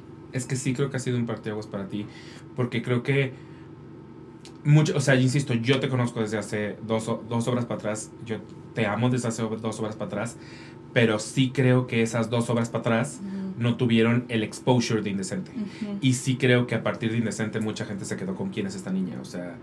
Porque también es cierto que muchos en el elenco ya tienen, o sea, no es, no es como que vas a ver al señor Alberto Lomnitz y digas, ¿y esta persona de dónde salió? Ya sabes, es como, es Alberto Lomnitz, Sí, ya ves, sí. esperas que lo haga magnífico. Sí. pero creo que mucha gente te conoció en Indecente. Chido. Y eso es una cosa muy especial porque pues te conocieron con un proyectote. Sí, yo nunca en mi vida había visto el teatro helénico así de lleno. Ajá. tantas veces. O sea, sí era una cosa de. de, de que, que se me iba el aliento, o sea, de decir, wow, qué padre que está. Digo, muchos eran paisanos que, que venían, pues, pero. Pero, y también eso, es una obra que puede caerle mal a la comunidad, o sea que. Claro, porque hay una responsabilidad de representarlos tomando en cuenta que pues ustedes no son judíos. Exacta. Bueno, algunos, la mitad. Algunos, sí. Sí. Elizabeth Guindy, Alberto y Jorge. Nada más. Pero sí, sí era como. Les va a gustar, no les va Y pues, sí fue, fue increíble que haya sido así de recibida. O sea, ¿qué comentarios recibías tú? De la gente, Ajá. pues que les encantaba. O sea, que salían súper movidos, súper conmovidos. Así me tocó salir y ver amigos como todavía llorando y como temblando de la emoción y de gracias, que no saben lo que acaban de hacer. Yo creo que el mejor, uno de los mejores halagos fue qué mala onda que ustedes no pueden ver esa obra. O sea, como qué mal que se la van a perder ustedes. Sí, sí, sí, sí, sí, yo, sí, sí. Sí, sí me encantaría verla. Claro, porque es una experiencia distinta a la de Sí. ser intérprete a ser espectador, claro. Sí.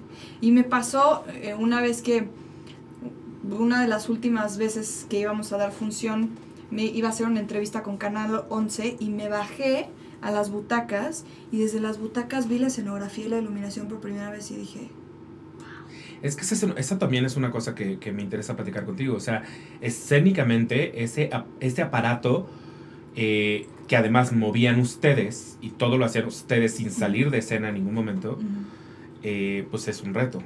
Porque era, Sí. era, era mucha madera que se movía hacia muchos lados. mucha madera que se movía hacia muchos lados, un armatoste. Una matoste. unos baúles que sí nos sacaron canas verdes, pero pero ya al final pues ya la máquina fluía bastante bien y era muy divertido.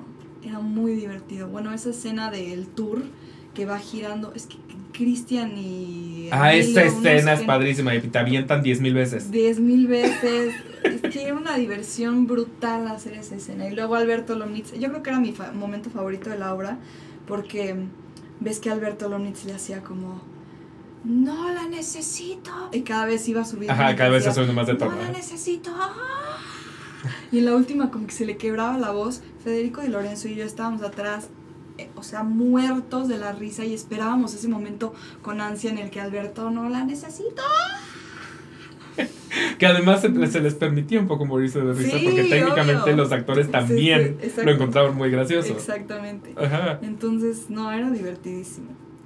Y la lluvia, la... No, sí eran muchos elementos. Eso, eran muchos elementos. Ahorita el vestuario ya... Puertas, o sea, son puertas, escaleras. sillas. Ustedes se suben escaleras, abren puertas, las mojan.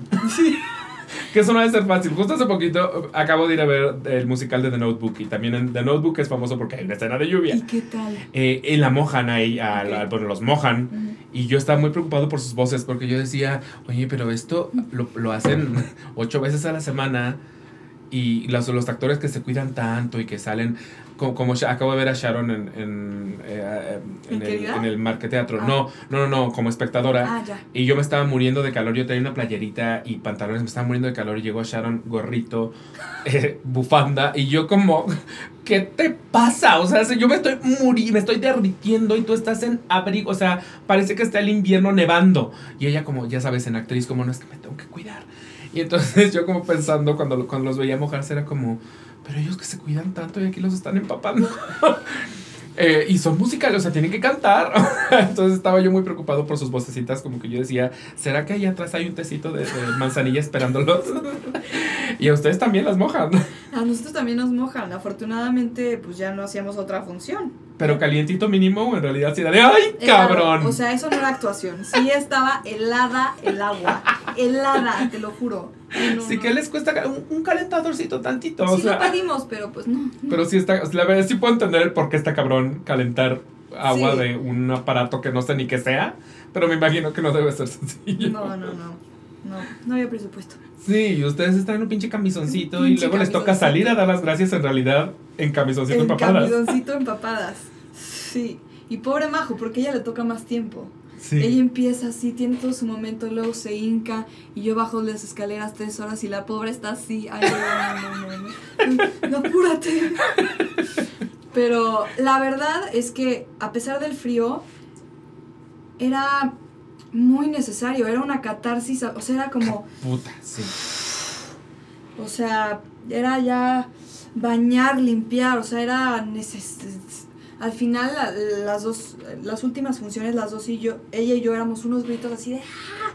o sea, porque la, la catarsis máxima y gracias a ese elemento de limpieza, no era increíble. Es que vuelvo a la misma además, o sea, justo tomando en cuenta que ustedes llenaban, es como, ¿por qué vergas acabó? O sea, Indecente tendría que seguir ahí. ¿Por qué, ¿Por qué terminamos un producto exitoso, Ana, Ana Kupfer? Eh, no, yo entiendo perfecto que también los tiempos del helénico son una cosa complicadísima, pero Sí al final nos, es nos como... ofrecieron alargar, pero no se pudo. Pues es que también, esa sí venía de fi, ¿no? Sí, venía de No, Y- es muy caro. Y es muy caro, sí, producirlo. sí, exacto. Sí, es que sí lo puedo entender, pero al mismo tiempo hay una parte de mí que se pelea. Son como, como dos llenas. Una que dice, a ver, pero entiende, y otra que dice, pero le estaba yendo bien y la gente la ama y la necesita. Sí. Además, porque aceptemos una cosa, la representación o la presentación de una historia de amor entre dos mujeres, como la hacen en Indecente, que es verdaderamente amorosa, desde un lugar que no tiene nada de, amarillismo, de amarillismo, de, de, o sea, es más, la tragedia ni siquiera viene de ahí. O sea, en realidad la, la- tragedia ah, es, eh, es sobre una comunidad, no es sobre ellas forzosamente. Al revés, ellas, insisto, son el faro. Exacto. ¿no? Son la, son la luz de esperanza. Entonces, que una relación entre mujeres sea eso, es importante para, la- para, para la sociedad, para los que la vivimos. Y aparte caer en cuenta de, y esto sí fue escrito, esto sí, sí alguien lo escribió en un tiempo en el que no se escribían estas historias, en un tiempo en el que por supuesto se aventó a la sociedad encima, porque hablar de amor entre dos mujeres en la comunidad ortodoxa judía de, Impensable. de ese tiempo era impensable, ajá. Entonces esas cosas me parecen tan poderosas que me parecen necesarias. Pues ojalá el próximo año hay planes de regresar en julio, una pequeña temporada. Y luego el 2024 también una temporada un poquito más larga. Ay, sí, sí. Pero justo eso, o sea, tú, tú tienes en tu cabeza la, la responsabilidad de esa representación. Yo tengo en mi cabeza la responsabilidad. Ajá, o sea, tener en tu cabeza me refiero a, ¿estás consciente de lo que estás representando en términos de, de estas, de lo que significa, por ejemplo, para la comunidad LGBT? Sí, tener una historia a ese nivel. Claro, sí, no, claro que sí. Sí, sí, sí. Eso es, es una, es una, es que es una cosa muy Es poderosa. una cosa muy poderosa y muy hermosa y muy necesaria, muy importante, sí. No vamos a descansar hasta regresar. Sí, no descansen hasta regresar. Yo necesito regresar con incendios, necesito regresar con indecente, necesito que me cuentes de tus siguientes proyectos. Pues fíjate que vamos a traer una obra que también vimos en Nueva York cuando vivíamos allá, que se llama The Wolves, Ok. Lobas. Es una obra de un equipo de fútbol femenil, son nueve chavas que se juntan todos los sábados desde que eran iban en primaria a jugar fútbol. Ok. Entonces, es una cosa muy caótica porque cada, pues, cada una de las jugadoras tiene su personalidad y entonces en realidad la obra son cinco o seis semanas en la vida de estas mujeres y las vemos calentando antes del partido y hablando de cosas, de la vida.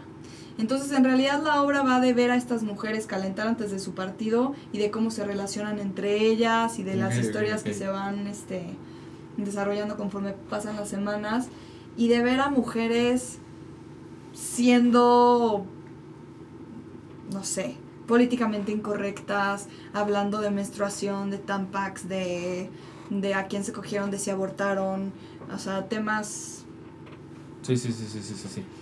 eh, y la vimos mi hermana y yo y dijimos, uff, a ver, ahorita que vamos a regresar, ¿qué historias queremos contar? ¿Qué queremos hacer? ¿Nos vamos a esperar a que nos llamen? No, queremos hacer esta obra. Y compramos los derechos durante la pandemia. Nos la va a producir Camila Brett. Y ya tenemos casi a todo el elenco. Te voy a decir quiénes son. Ok, ok. Está María Penella, Ana Sofía ¿Gatica? Gatica, Valeria Becerril, Uy, ya la está, ya, ella ya sabe de fútbol. exacto, Ariel Barran, eh, Luisa, mi hermana, obviamente, Sharon Ayon, Ok. Claudia Menchaca, nos falta una actriz ¿Y tú? y yo. ¿Es la primera vez que vas a actuar con tu hermana? No, ella estuvo en Despertar de Primavera. ¿Qué personaje hacía en Despertar de Primavera? ¿Ves que eran tres amigas? Eran Vendla, la que Ajá, hacía Luz del. Río y la otra. Ya, ajá, ajá, ajá. Ella hacía ese personaje y también hacía la, el de mi, la hermana de Vendla. Sí, ya, ya, ya, ya, ya sé quién es, ya sé quién es. ella es mi hermana. Oh, suena muy interesante. Sí. Y ahorita que decía que Valeria Becerril ya está acostumbrada al fútbol, no es cierto. Porque pese a que hizo Las Bravas, que trata de fútbol, el otro día la puse a hacer dominadas para un video y ¡oh, el fracaso! Sí, sí, sí destriunfó muchísimo. La puse a ella y Esmeralda Soto a hacer dominadas. Chispas. No, no, no fue, no fue, no fue tan exitosa. Pero qué bueno, porque el punto entero es que no fueron exitosas porque el punto era que si se les caía el balón, tenían que responder una pregunta indiscreta. Ah, Entonces estaba chistoso. Ok, ok, ok. Si, si hubiera sido un éxito, de hecho hubiera sido como, ay, no le puedes preguntar nada divertido. Pero no, de hecho estuvo mejor que fuera, que no fuera un éxito. Pero me encanta porque no la he visto en teatro. A ella no la he visto en teatro. Pues yo tampoco, pero hizo una audición preciosa. Ay, qué increíble. Sí.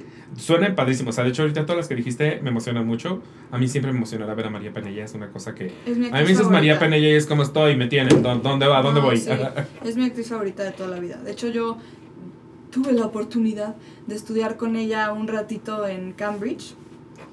Y desde ahí dije, yo quiero hacer eso que hace ella.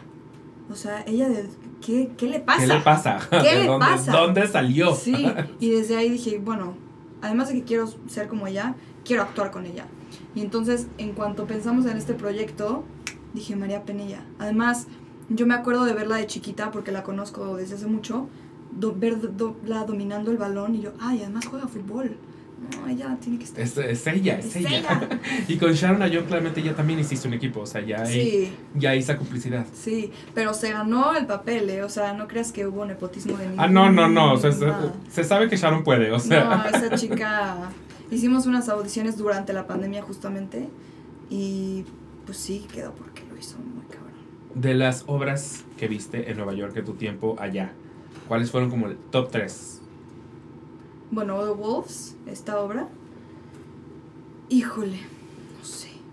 Es que vi muchas. No, seguro, más te pinches vale, más bien. Sí, sí, sí. Eh, The Wolves, que vi que me haya movido. Te estoy fallando. Sí, sí, sí, Yo creo que Fun. Home. ¿Verdad? Sí, Fun ¿Verdad Home, que sí? Definitivamente. Y. No sé.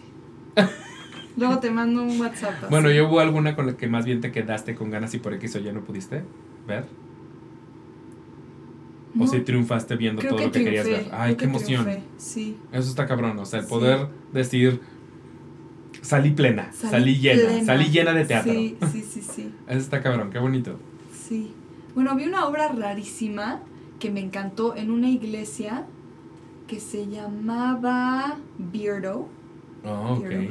que era un musical de Rasputín. Oh. De los mismos que escribieron The Great Comet.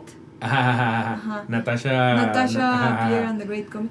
Una cosa rarísima en una iglesia en Brooklyn. Pero dije, esto está chido. Qué chingón. Rasputín, imagínate. Sí, sí, sí.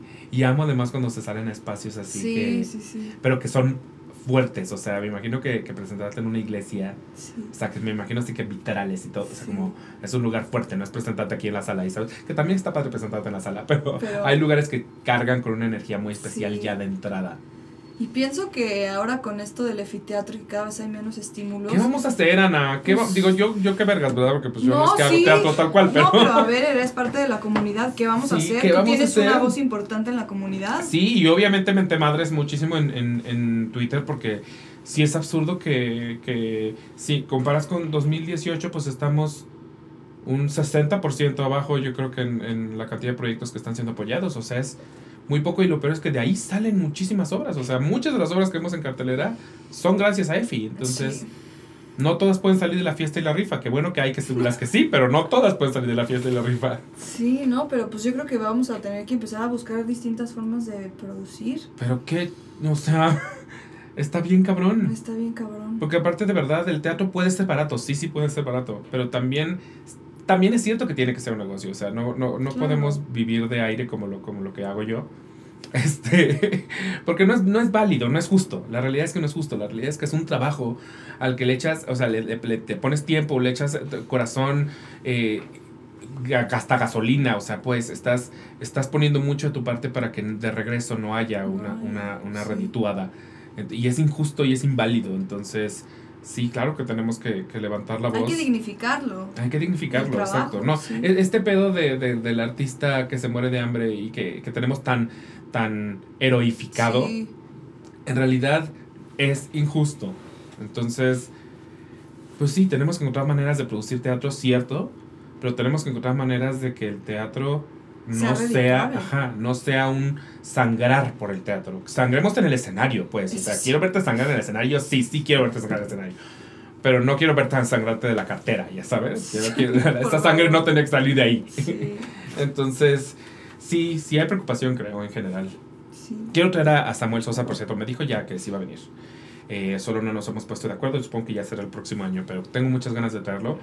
Porque él, él como, como productor, eh, me parece interesante justo conocer su punto de vista respecto a esto que está pasando y cuáles serían las alternativas, porque al final tú y yo que, pues digo, igual y tú sabes un poquito más que yo, pero yo honestamente no tengo en el panorama como qué podría hacer, no sé, no, no sé. Pues yo platicaba con Angie, Angie Bauter, que ella está metidísima con los estímulos fiscales desde el día uno, o sea, ella fue de las pioneras.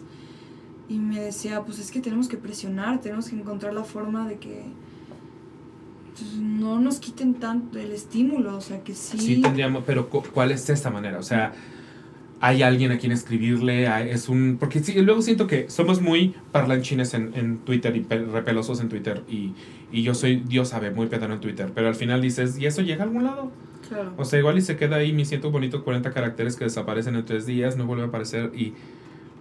Y que hizo un cambio, honestamente, sí lo pongo muy en duda. Entonces mi pregunta es, igual y Angie si sabe eh, es, escribimos a algún lado, le decimos a alguien muy en específico, oye, ¿qué pedo? ¿Qué vergas? Sí, no sé, yo le dije, oye, avísame cuando te vayas a hacer una junta para ver qué hacemos y yo voy, o sea, hay que, sí. Sí, que se vea muchedumbre. sí, sí, sí, sí, sí. Pero bueno, voy a pasar a mi siguiente sección. Muy bien. Preguntas que me... Hoy no traigo mi cuaderno de siete veces a Dios, perdónenme, pero es que hoy fue un día, no saben qué día. Eh, entonces escribí mis bonitas preguntas en mi teléfono. Primera pregunta, ¿qué coleccionas? Híjole, colecciono... Bueno, tengo una colección de llaves. De ok. Sí. O sea, las llaves de las tarjetitas. Ah, hace mucho que ya no alimento tanto esa colección, pero la tengo ahí. Y playbills. Oh. Sí. O sea, no solo, eh, quiero decir, programas de mano. Sí, sí, sí, sí, sí, programas de mano en general. Sí, sí, sí, en general. ¿Y tienes dónde guardarlos? Tengo unos cajones ahí que ya están a punto de reventar. este, ya, ya no tengo lugar donde guardarlos. Yo eventualmente acabé, empecé guardándolos y luego me di cuenta que no era sostenible, al menos en la casa donde yo vivo. Y acabé tirando muchos y ahorita ya de plano los tiro, o sea, porque ya sé que es como, ¿para qué los guardo? Si en unos meses voy a verlos y voy a decir, ya no caben, tienes que tirarlos. Yo la verdad, yo no sé qué hacer con ellos, pero tampoco los quiero tirar. Ya sé, yo solo tengo uno, uno que se nunca voy a tirar, que es el amor, es el Playbill Amor de mi vida.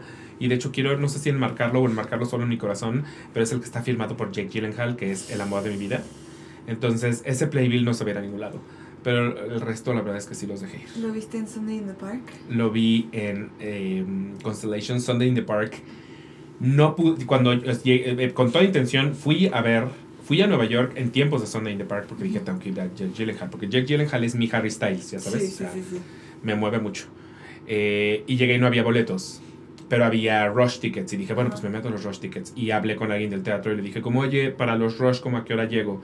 Y me dijo, la gente se está formando alrededor de la una de la mañana. Y yo, y era invierno culero, o sea, de invierno nevoso. Y dije, ¿cómo? ¿En la nieve me voy a formar a las...?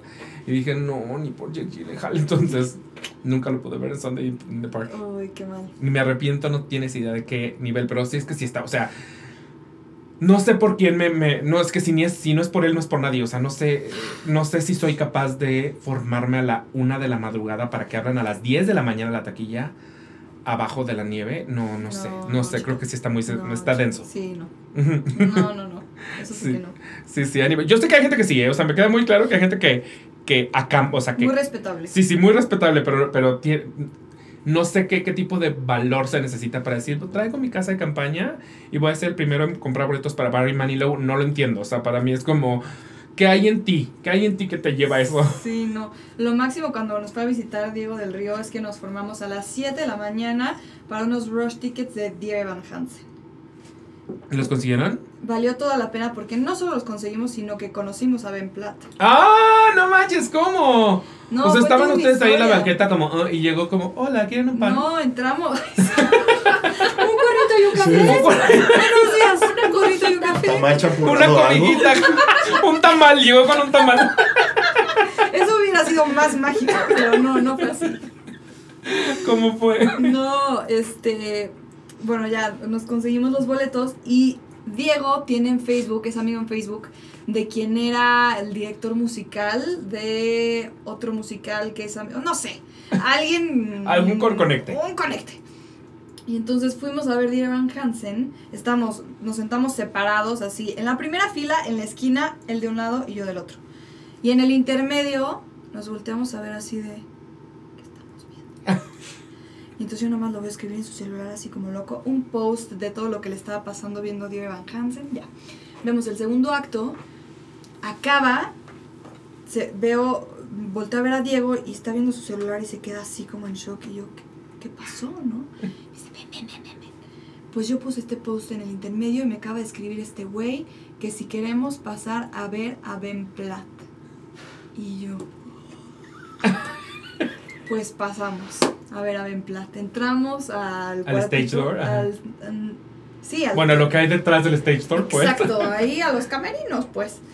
Y te llevan a la salita de espera donde están pues, los invitados. Ajá, ajá, ajá. O sea, tú con la mamá de Ben Platt, con la señora Eh, Platt. literal, yo con la señora Plata así.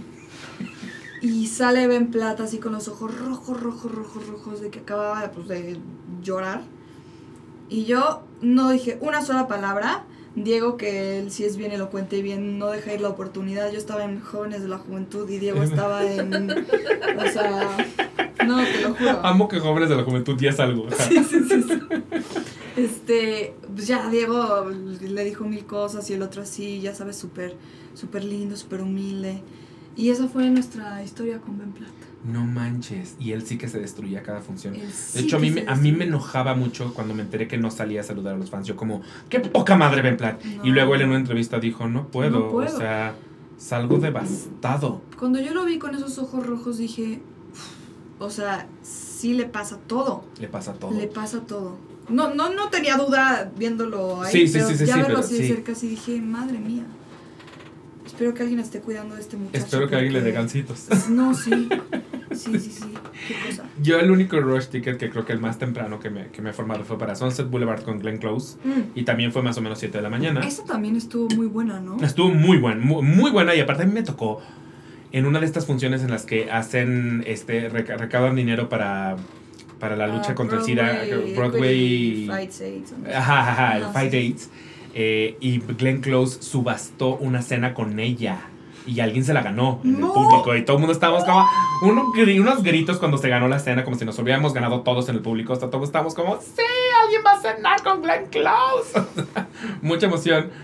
Pero eh, para ese sí me formé, pero muy decente. Justo como a las 7 de la mañana dije, sí se vale. O sea, 7 de la mañana por unos rush tickets para ver a Glenn Close me parece Sí. justo. Y me pareció muy divertido además porque estábamos, fuimos, éramos los primeros en, en- en la fila a las 7 de la mañana y teníamos un Starbucks muy cerca porque ya era el teatro que está sobre Times Square. Eh, y entonces me crucé a Starbucks en algún momento para ir por desayuno. Mi novio se quedó en la fila Ujú. y regresé con desayuno, un café, un jugo, la chingada. Y en algún momento pasó un homeless y le di, se le queda viendo a mi novio y fue como, "Meh". Y mi novio va y le da su café, el homeless lo probó, no le gustó, tiró el café, "Meh". No. y mi novio el jugo, y le acabó dando el jugo, lo limpió porque le dio muchísimo asco las babas de mi novio y se fue tomando el jugo y yo, regalaste tu jugo y tu café. Y además el homeless tiró el café porque no le gustó. Me parece muy. Y luego Daniel, ya me quedé sin desayuno. Y yo, pues sí, se lo diste todo. Por poco te pide tus pantalones y se los das. él, todo lo que. Porque aparte nada más así. Y mi novio. No, es que sí. Sí, ya me lo imaginé la escena y sí, está muy intimidante. Sí, y nos dio mucha risa que quitara sus babas. Fue como de, él dijo, ni madres. No hay manera que yo tome de tus pinches labios. Nos dio mucha risa. Pero bueno, miedo irracional. Las arañas es un video irracional. Sí, un poquito sí. Sí. Un poquito sí, porque las arañas que nos topamos en esta ciudad son. Son, pen- son pendejas, o sea, Sí. son como la araña patona que está eternamente en el mismo lugar del baño. Sí, Todo mundo sí, tenemos una que está en el mismo lugar del baño. Porque si viviéramos en, en Australia, sería un miedo mega Miedo racional. real. O sea, de me siento en el excusado y es posible que me salga una araña del tamaño de mi pierna, pues sí, qué miedo. O sea, El otro día vi una foto en Twitter de un güey que se encontró una tarántula debajo de la manija de para abrir el coche. Oh, o sea, que él abrió su coche y tocó Ajá. pelito y era un tra- Y era una tarántula. tarántula. Oh, Ay, no. no, no, no. Yo nunca he visto una araña saltar, pero he visto videos de arañas Ay, saltando. no, sí. Bendito, yo no sabría qué hacer si una araña me salta. O sea, es como. Yo creo que yo me muero. Sí, me muero. O sea, me muero. Sí. Olvídate. O sea, como que ya no sabes cómo reaccionar a eso. Es como, ¿de cuándo que las arañas saltan? O sea, ¿por qué tienen que.? ¿Por qué además de ser culeras tienen que ser Usain Bolt? no, yo- me parece un buen miedo, me parece un buen miedo. Historia de tu primer amor. Historia de. Así de first ever. Me cortó en Messenger. Eso me parece muy. O sea, que sonó como el. No, no sonaba Cuco porque ese era IQ, pero ese era I- I- ICQ. Pero el Messenger sonaba. También tenía un sonidito. Sí, como. No me acuerdo cómo se ¿Tucutú? Sí, sí, sí. y tú. mm, Cortada. Anduvimos una semana, me cortó en Messenger. Ay, qué pocos huevos a la semana. O sea. ¿no? A la semana además es totalmente injusto, sí. Sí, está triste.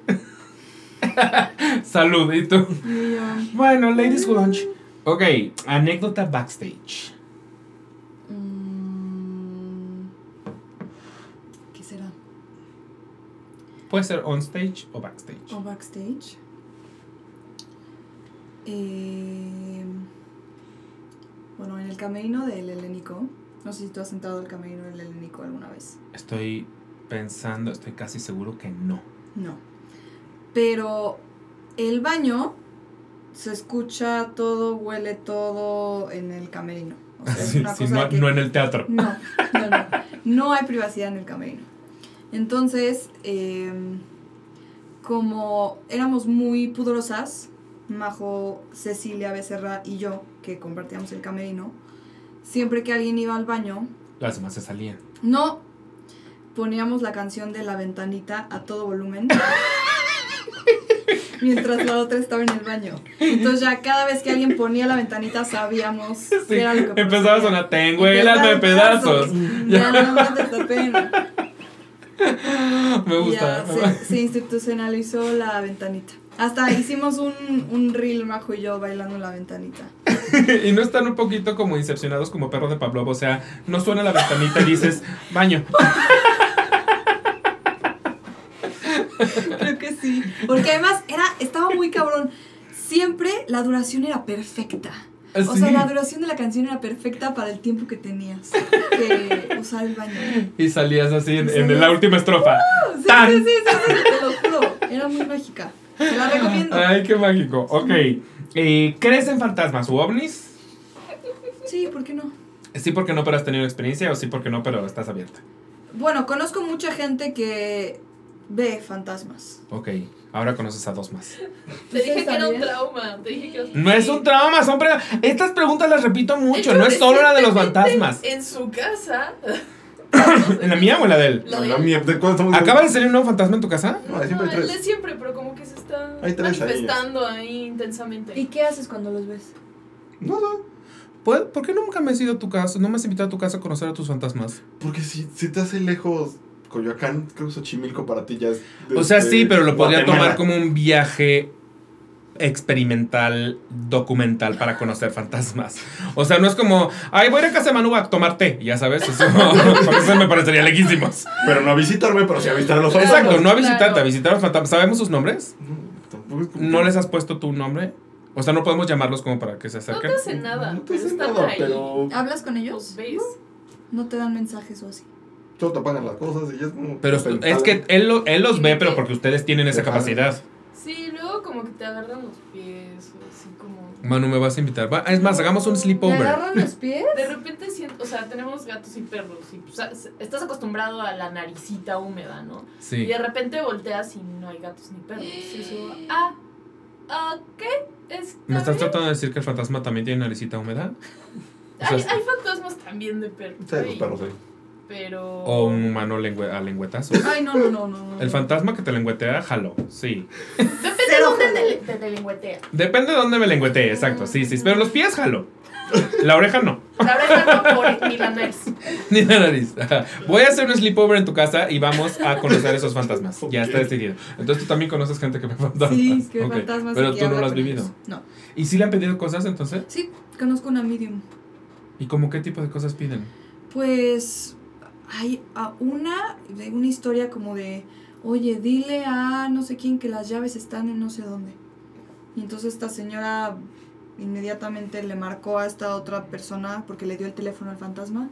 Oye, este, me dijo tal persona que las llaves no sé qué, no sé qué. Ah, bueno, gracias. Oh. Ese tipo de... Digo, hay mensajes más profundos, obviamente. Claro, Cuando- no, yo mil por ciento sería el, el fantasma con, con, con mensaje frívolo. O sea, como Sí. Creo que dejé la estufa prendida y ya me puedo ir al cielo. Así es como, no le di de comer a los perros. y ya, puedo descansar tranquilo. No, hay, hay de todo. Ok, em, anécdota de viaje. Anécdota de viaje. Ajá. Eh, uy, justo estaba recordando esta anécdota el otro día con mis amigas, que nos fuimos de mochilazo y estábamos en Barcelona. No sé si has ido a Barcelona. o han ido a Nunca Barcelona. soy un pendejo porque mi hermano vivió ahí y nunca lo fui a visitar. ¿Cómo Gracias. crees? Sí, así de pendejo. A ese nivel. Bueno, estábamos en Barcelona, en las Ramblas, que es esta calle súper famosa donde hay un buen de turistas y están los famosísimos eh, ¿Dónde quedó la bolita? Y obviamente ya se nos había advertido que no había que jugar a ¿Dónde quedó la bolita? Porque pierdes va- porque pierdes. O sea, es pierdes porque pierdes. Pierdes porque pierdes. Y entonces ahí va tu mensa, ¿no? ¿Dónde quedó la bolita? No sé qué. No, pues tanto. Ahí voy yo a sacar mi billete, ¿no? Toma mis euros. Sí, obviamente se llevaron mis euros y yo no tengo con qué comer, o sea, no tengo con qué alimentarme el resto de la semana, ¿qué voy a hacernos? Fuimos con el policía y yo, "Mm, señor, yo una moconeta de 18 años, es que jugué. Bueno, no me bajó de pendeja el policía, que por, por cierto estaba guapísimo, o sea, guapísimo y me pendejeaba y yo, sí, pendejeme más. Pendéjame Pendéjame todo lo que quieras. Hasta que me dijo, bueno, pues si los vuelves a ver, porque obviamente te roban el dinero y desaparecen, ¿no? Si los vuelves a ver, avísame. Y pues mis amigas y yo paseando por todas las ramblas a ver si los volvíamos a ver porque ya no teníamos con qué comer. Y, los, y que los vamos encontrando. Y vamos con el policía, oiga, ahí están, no sé qué. Entonces nos lleva el policía en su moto a perseguir a los maleantes. Ajá. Me acabaron regresando el dinero. No manches. Eso es un policía triunfal y no Es mamadas. un policía triunfal. O sea, guapo, con, con moto y, Y bueno en su trabajo. Bueno, es su trabajo. No manches. Sí, sí fue como de. ¿Cómo lo logramos? Yo justo hoy estaba poniendo en Twitter porque esta Diana Descarada puso, puso que le habían robado su celular, pero que gracias al Find Your iPhone había ubicado exactamente dónde estaba y puso debería ir o no. Y yo le dije, yo ya lo hice, ya pasé por ahí. Busqué mi celular con Find My iPhone, llegué al lugar donde estaba mi, mi, mi celular, pero ya estando ahí dije, le tengo que llamar a una patrulla, no voy a tocar yo. Y el de la patrulla me dijo, no, yo con estos vecinos no me meto. Mejor ya vámonos todos. Y nos acabamos yendo todos porque ¿Cómo el, el de la patrulla dijo, ay, estás en esta colonia y con estos vecinos, no, no, mijo. Y yo como, pero tú eres la policía. Y no, No, no, no fue tan efectiva. no fue tan efectivo. Me, me hacía falta un policía guapo español con moto. Eso fue lo que hizo falta en mi vida. Híjole, qué mala onda. Ya sé. Ahora que si hubiera tenido una Vespa. me, así, te imagino perfecto como en The Roman Holiday, Te ya sabes, así que en, sí. en, en Audrey Hepburn. Sí, eh, yo era Audrey Hepburn. Ok, ¿qué te impone? ¿Qué me impone? los actores o actrices a los que admiro. ¿Verdad? Sí. Yo siempre he creído. es- esta respuesta la he esperado por muchos que te impones. ¿Ah, sí? Sí, porque a mucha gente se lo pregunto y siempre estoy esperando que alguien me diga eso. Porque, pues, justo, sí, hay- hay- o sea, actúas con el señor Alberto Lomnitz, que, o sea, ¿qué haces el primer día de ensayos? No. Además de derretirte. O sea, eventualmente ya, son familia. Pero ese primer encuentro y ese primer saber, esta persona, saber, ver que va a estar en la misma obra que tú, o sea, claro que impone. Claro que impone. O sea, pero ¿te lo han negado las personas? Más bien nunca lo han, no, Lo han no ha sido, no ha sido expresado. Yo estaba esperando que fuera expresado y hasta ahorita creo que lo has expresado tú No, y creo sí. que es la primera. Sí, sí, sí. Muchísimo. Me tocó ensayar una obra con Margarita Sanz que no, no ha salido a la luz. Esperemos que salga pronto a la luz. Y sí fue así de. Oh shit. Uh, sí, Ajá, sí, sí. ajá. O sea, imagínate que, que trabajas en Hollywood y tu primer trabajo es como, bueno, vas a salir de la hija de Kate Blanchett. No, te, Me o sea, ¿Qué? olvídate. O sea, ¿qué? Sí, te mueres. Algún día. Algún día, algún día. O sea, es, un- es una muerte linda. Sí. Ok, que te puede. ¿Qué me puede.? Uy, que suene el celular en la- una función. Sí, ¿verdad? Uy, sí. Bueno, hay, hay muchas cosas más que me pueden, pero eso Eso es una cosa muy cabrona. Es una cosa muy cabrona que además se les dice a la gente 17 mil veces. antes Y me puede más como público que como actriz, fíjate. Sí, estoy, sí, puede, lo puedo entender. Sí, como público es un distractor instantáneo. Sí, Sí, estoy contigo. eso. Ok, ¿qué le heredaste a tus papás? Eh... ¿Qué le heredé a mis papás? Eh, no sé. El gusto por el teatro, el gusto por el arte, mm, las caras de mi papá. No, sé. Ahorita que estoy haciendo así, es justo lo que hace mi papá. o sea, ¿tus papás siempre fueron muy teatreros? Sí, les gusta mucho. Mi papá le gusta cantar, se armó su concierto de 60 años. Ah, qué bonito. Sí, le hubiera encantado ser Emanuel. Este, y mi mamá es muy creativa, súper, súper creativa, pero ella es más manual. Ella es maquillista, ella me maquilló. Si tú crees Ah. que yo hago esto... Sí, creía que tú lo habías hecho, sí, no, lo creía, no. mil por ciento. No te quise desmentir, pero ya llegó el momento de sí desmentirte. Yo nunca, o sea, yo soy una floja. De hecho, soy la vergüenza de mi casa, porque mi mamá es maquillista, mi hermana es maquillista, la, y las tres estudiaron moda, o sea, ¿En qué, ¿A qué premios ibas vestida de plateado? a los metro. Ahí, por ejemplo, también te maquilló tu mamá.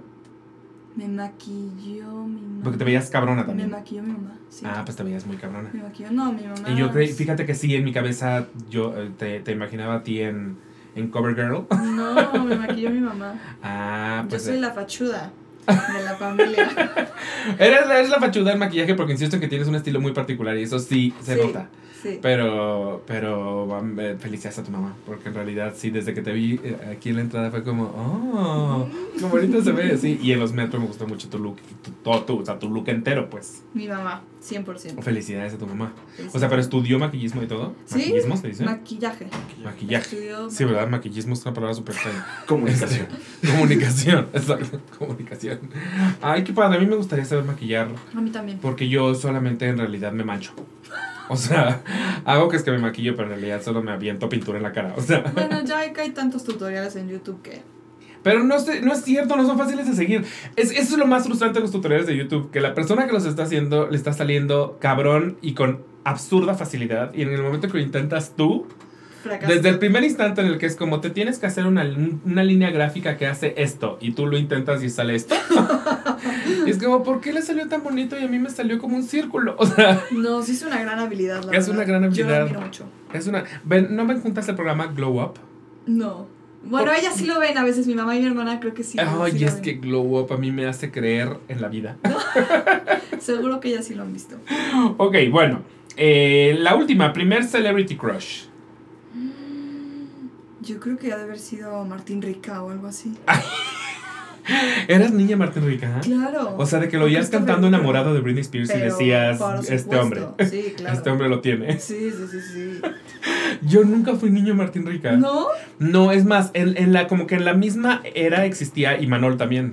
Ah. Y yo mil veces más, mi corazón se movía más por Imanol y sus canicas. Creo que. que- que por Martín Rica. Pudo haber sido y Manuel también. No sé qué vi primero, si el niño que vino del mar o, o, o amigos por siempre. O amigos por siempre. Yo me echaba todas las novelas, todas, así. Si eras muy de telenovelas, yo cero. Muy, muy, muy, muy.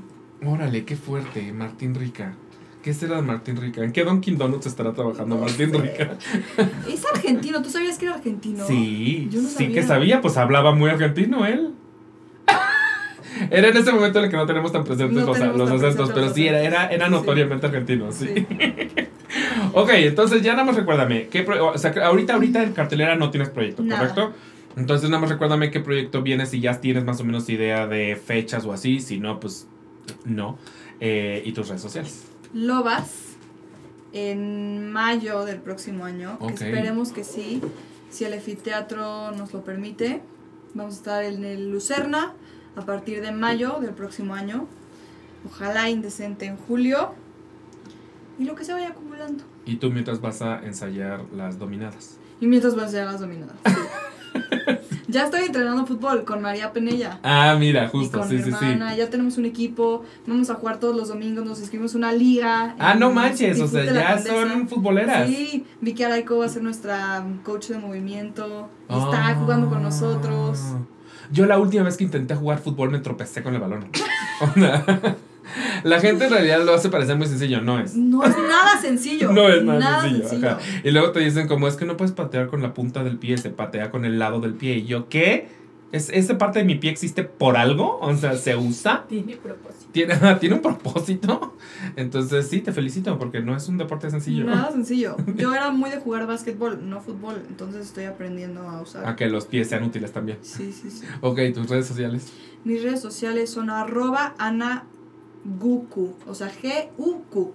G-U-Q, exacto. Ana G-U-Q. G-U-Q. Ok, y a mí me pueden encontrar en todos lados como Ibmuni, eso sí, latina B de vaca, guion bajo, M de mamá, W, O, N de Nutella Y. Y a la que la repodcast lo encuentran primero en Instagram como el guion bajo a que la repodcast. Y ahí hay noticias todos los días y hay stories con noticias todos los días. Porque esto es muy importante. Si en algún momento muere Twitter, que no sabemos, pero ya ven que siguen amenazando con que muere Twitter, no pasa nada porque sus noticias las van a seguir recibiendo en las historias de el aquelarre guion bajo podcast. Eh, y si no, mientras siga vivo Twitter, pueden seguir también a la aquelarre en Twitter, que es el aquelarre guion bajo. Tan tan sin podcast.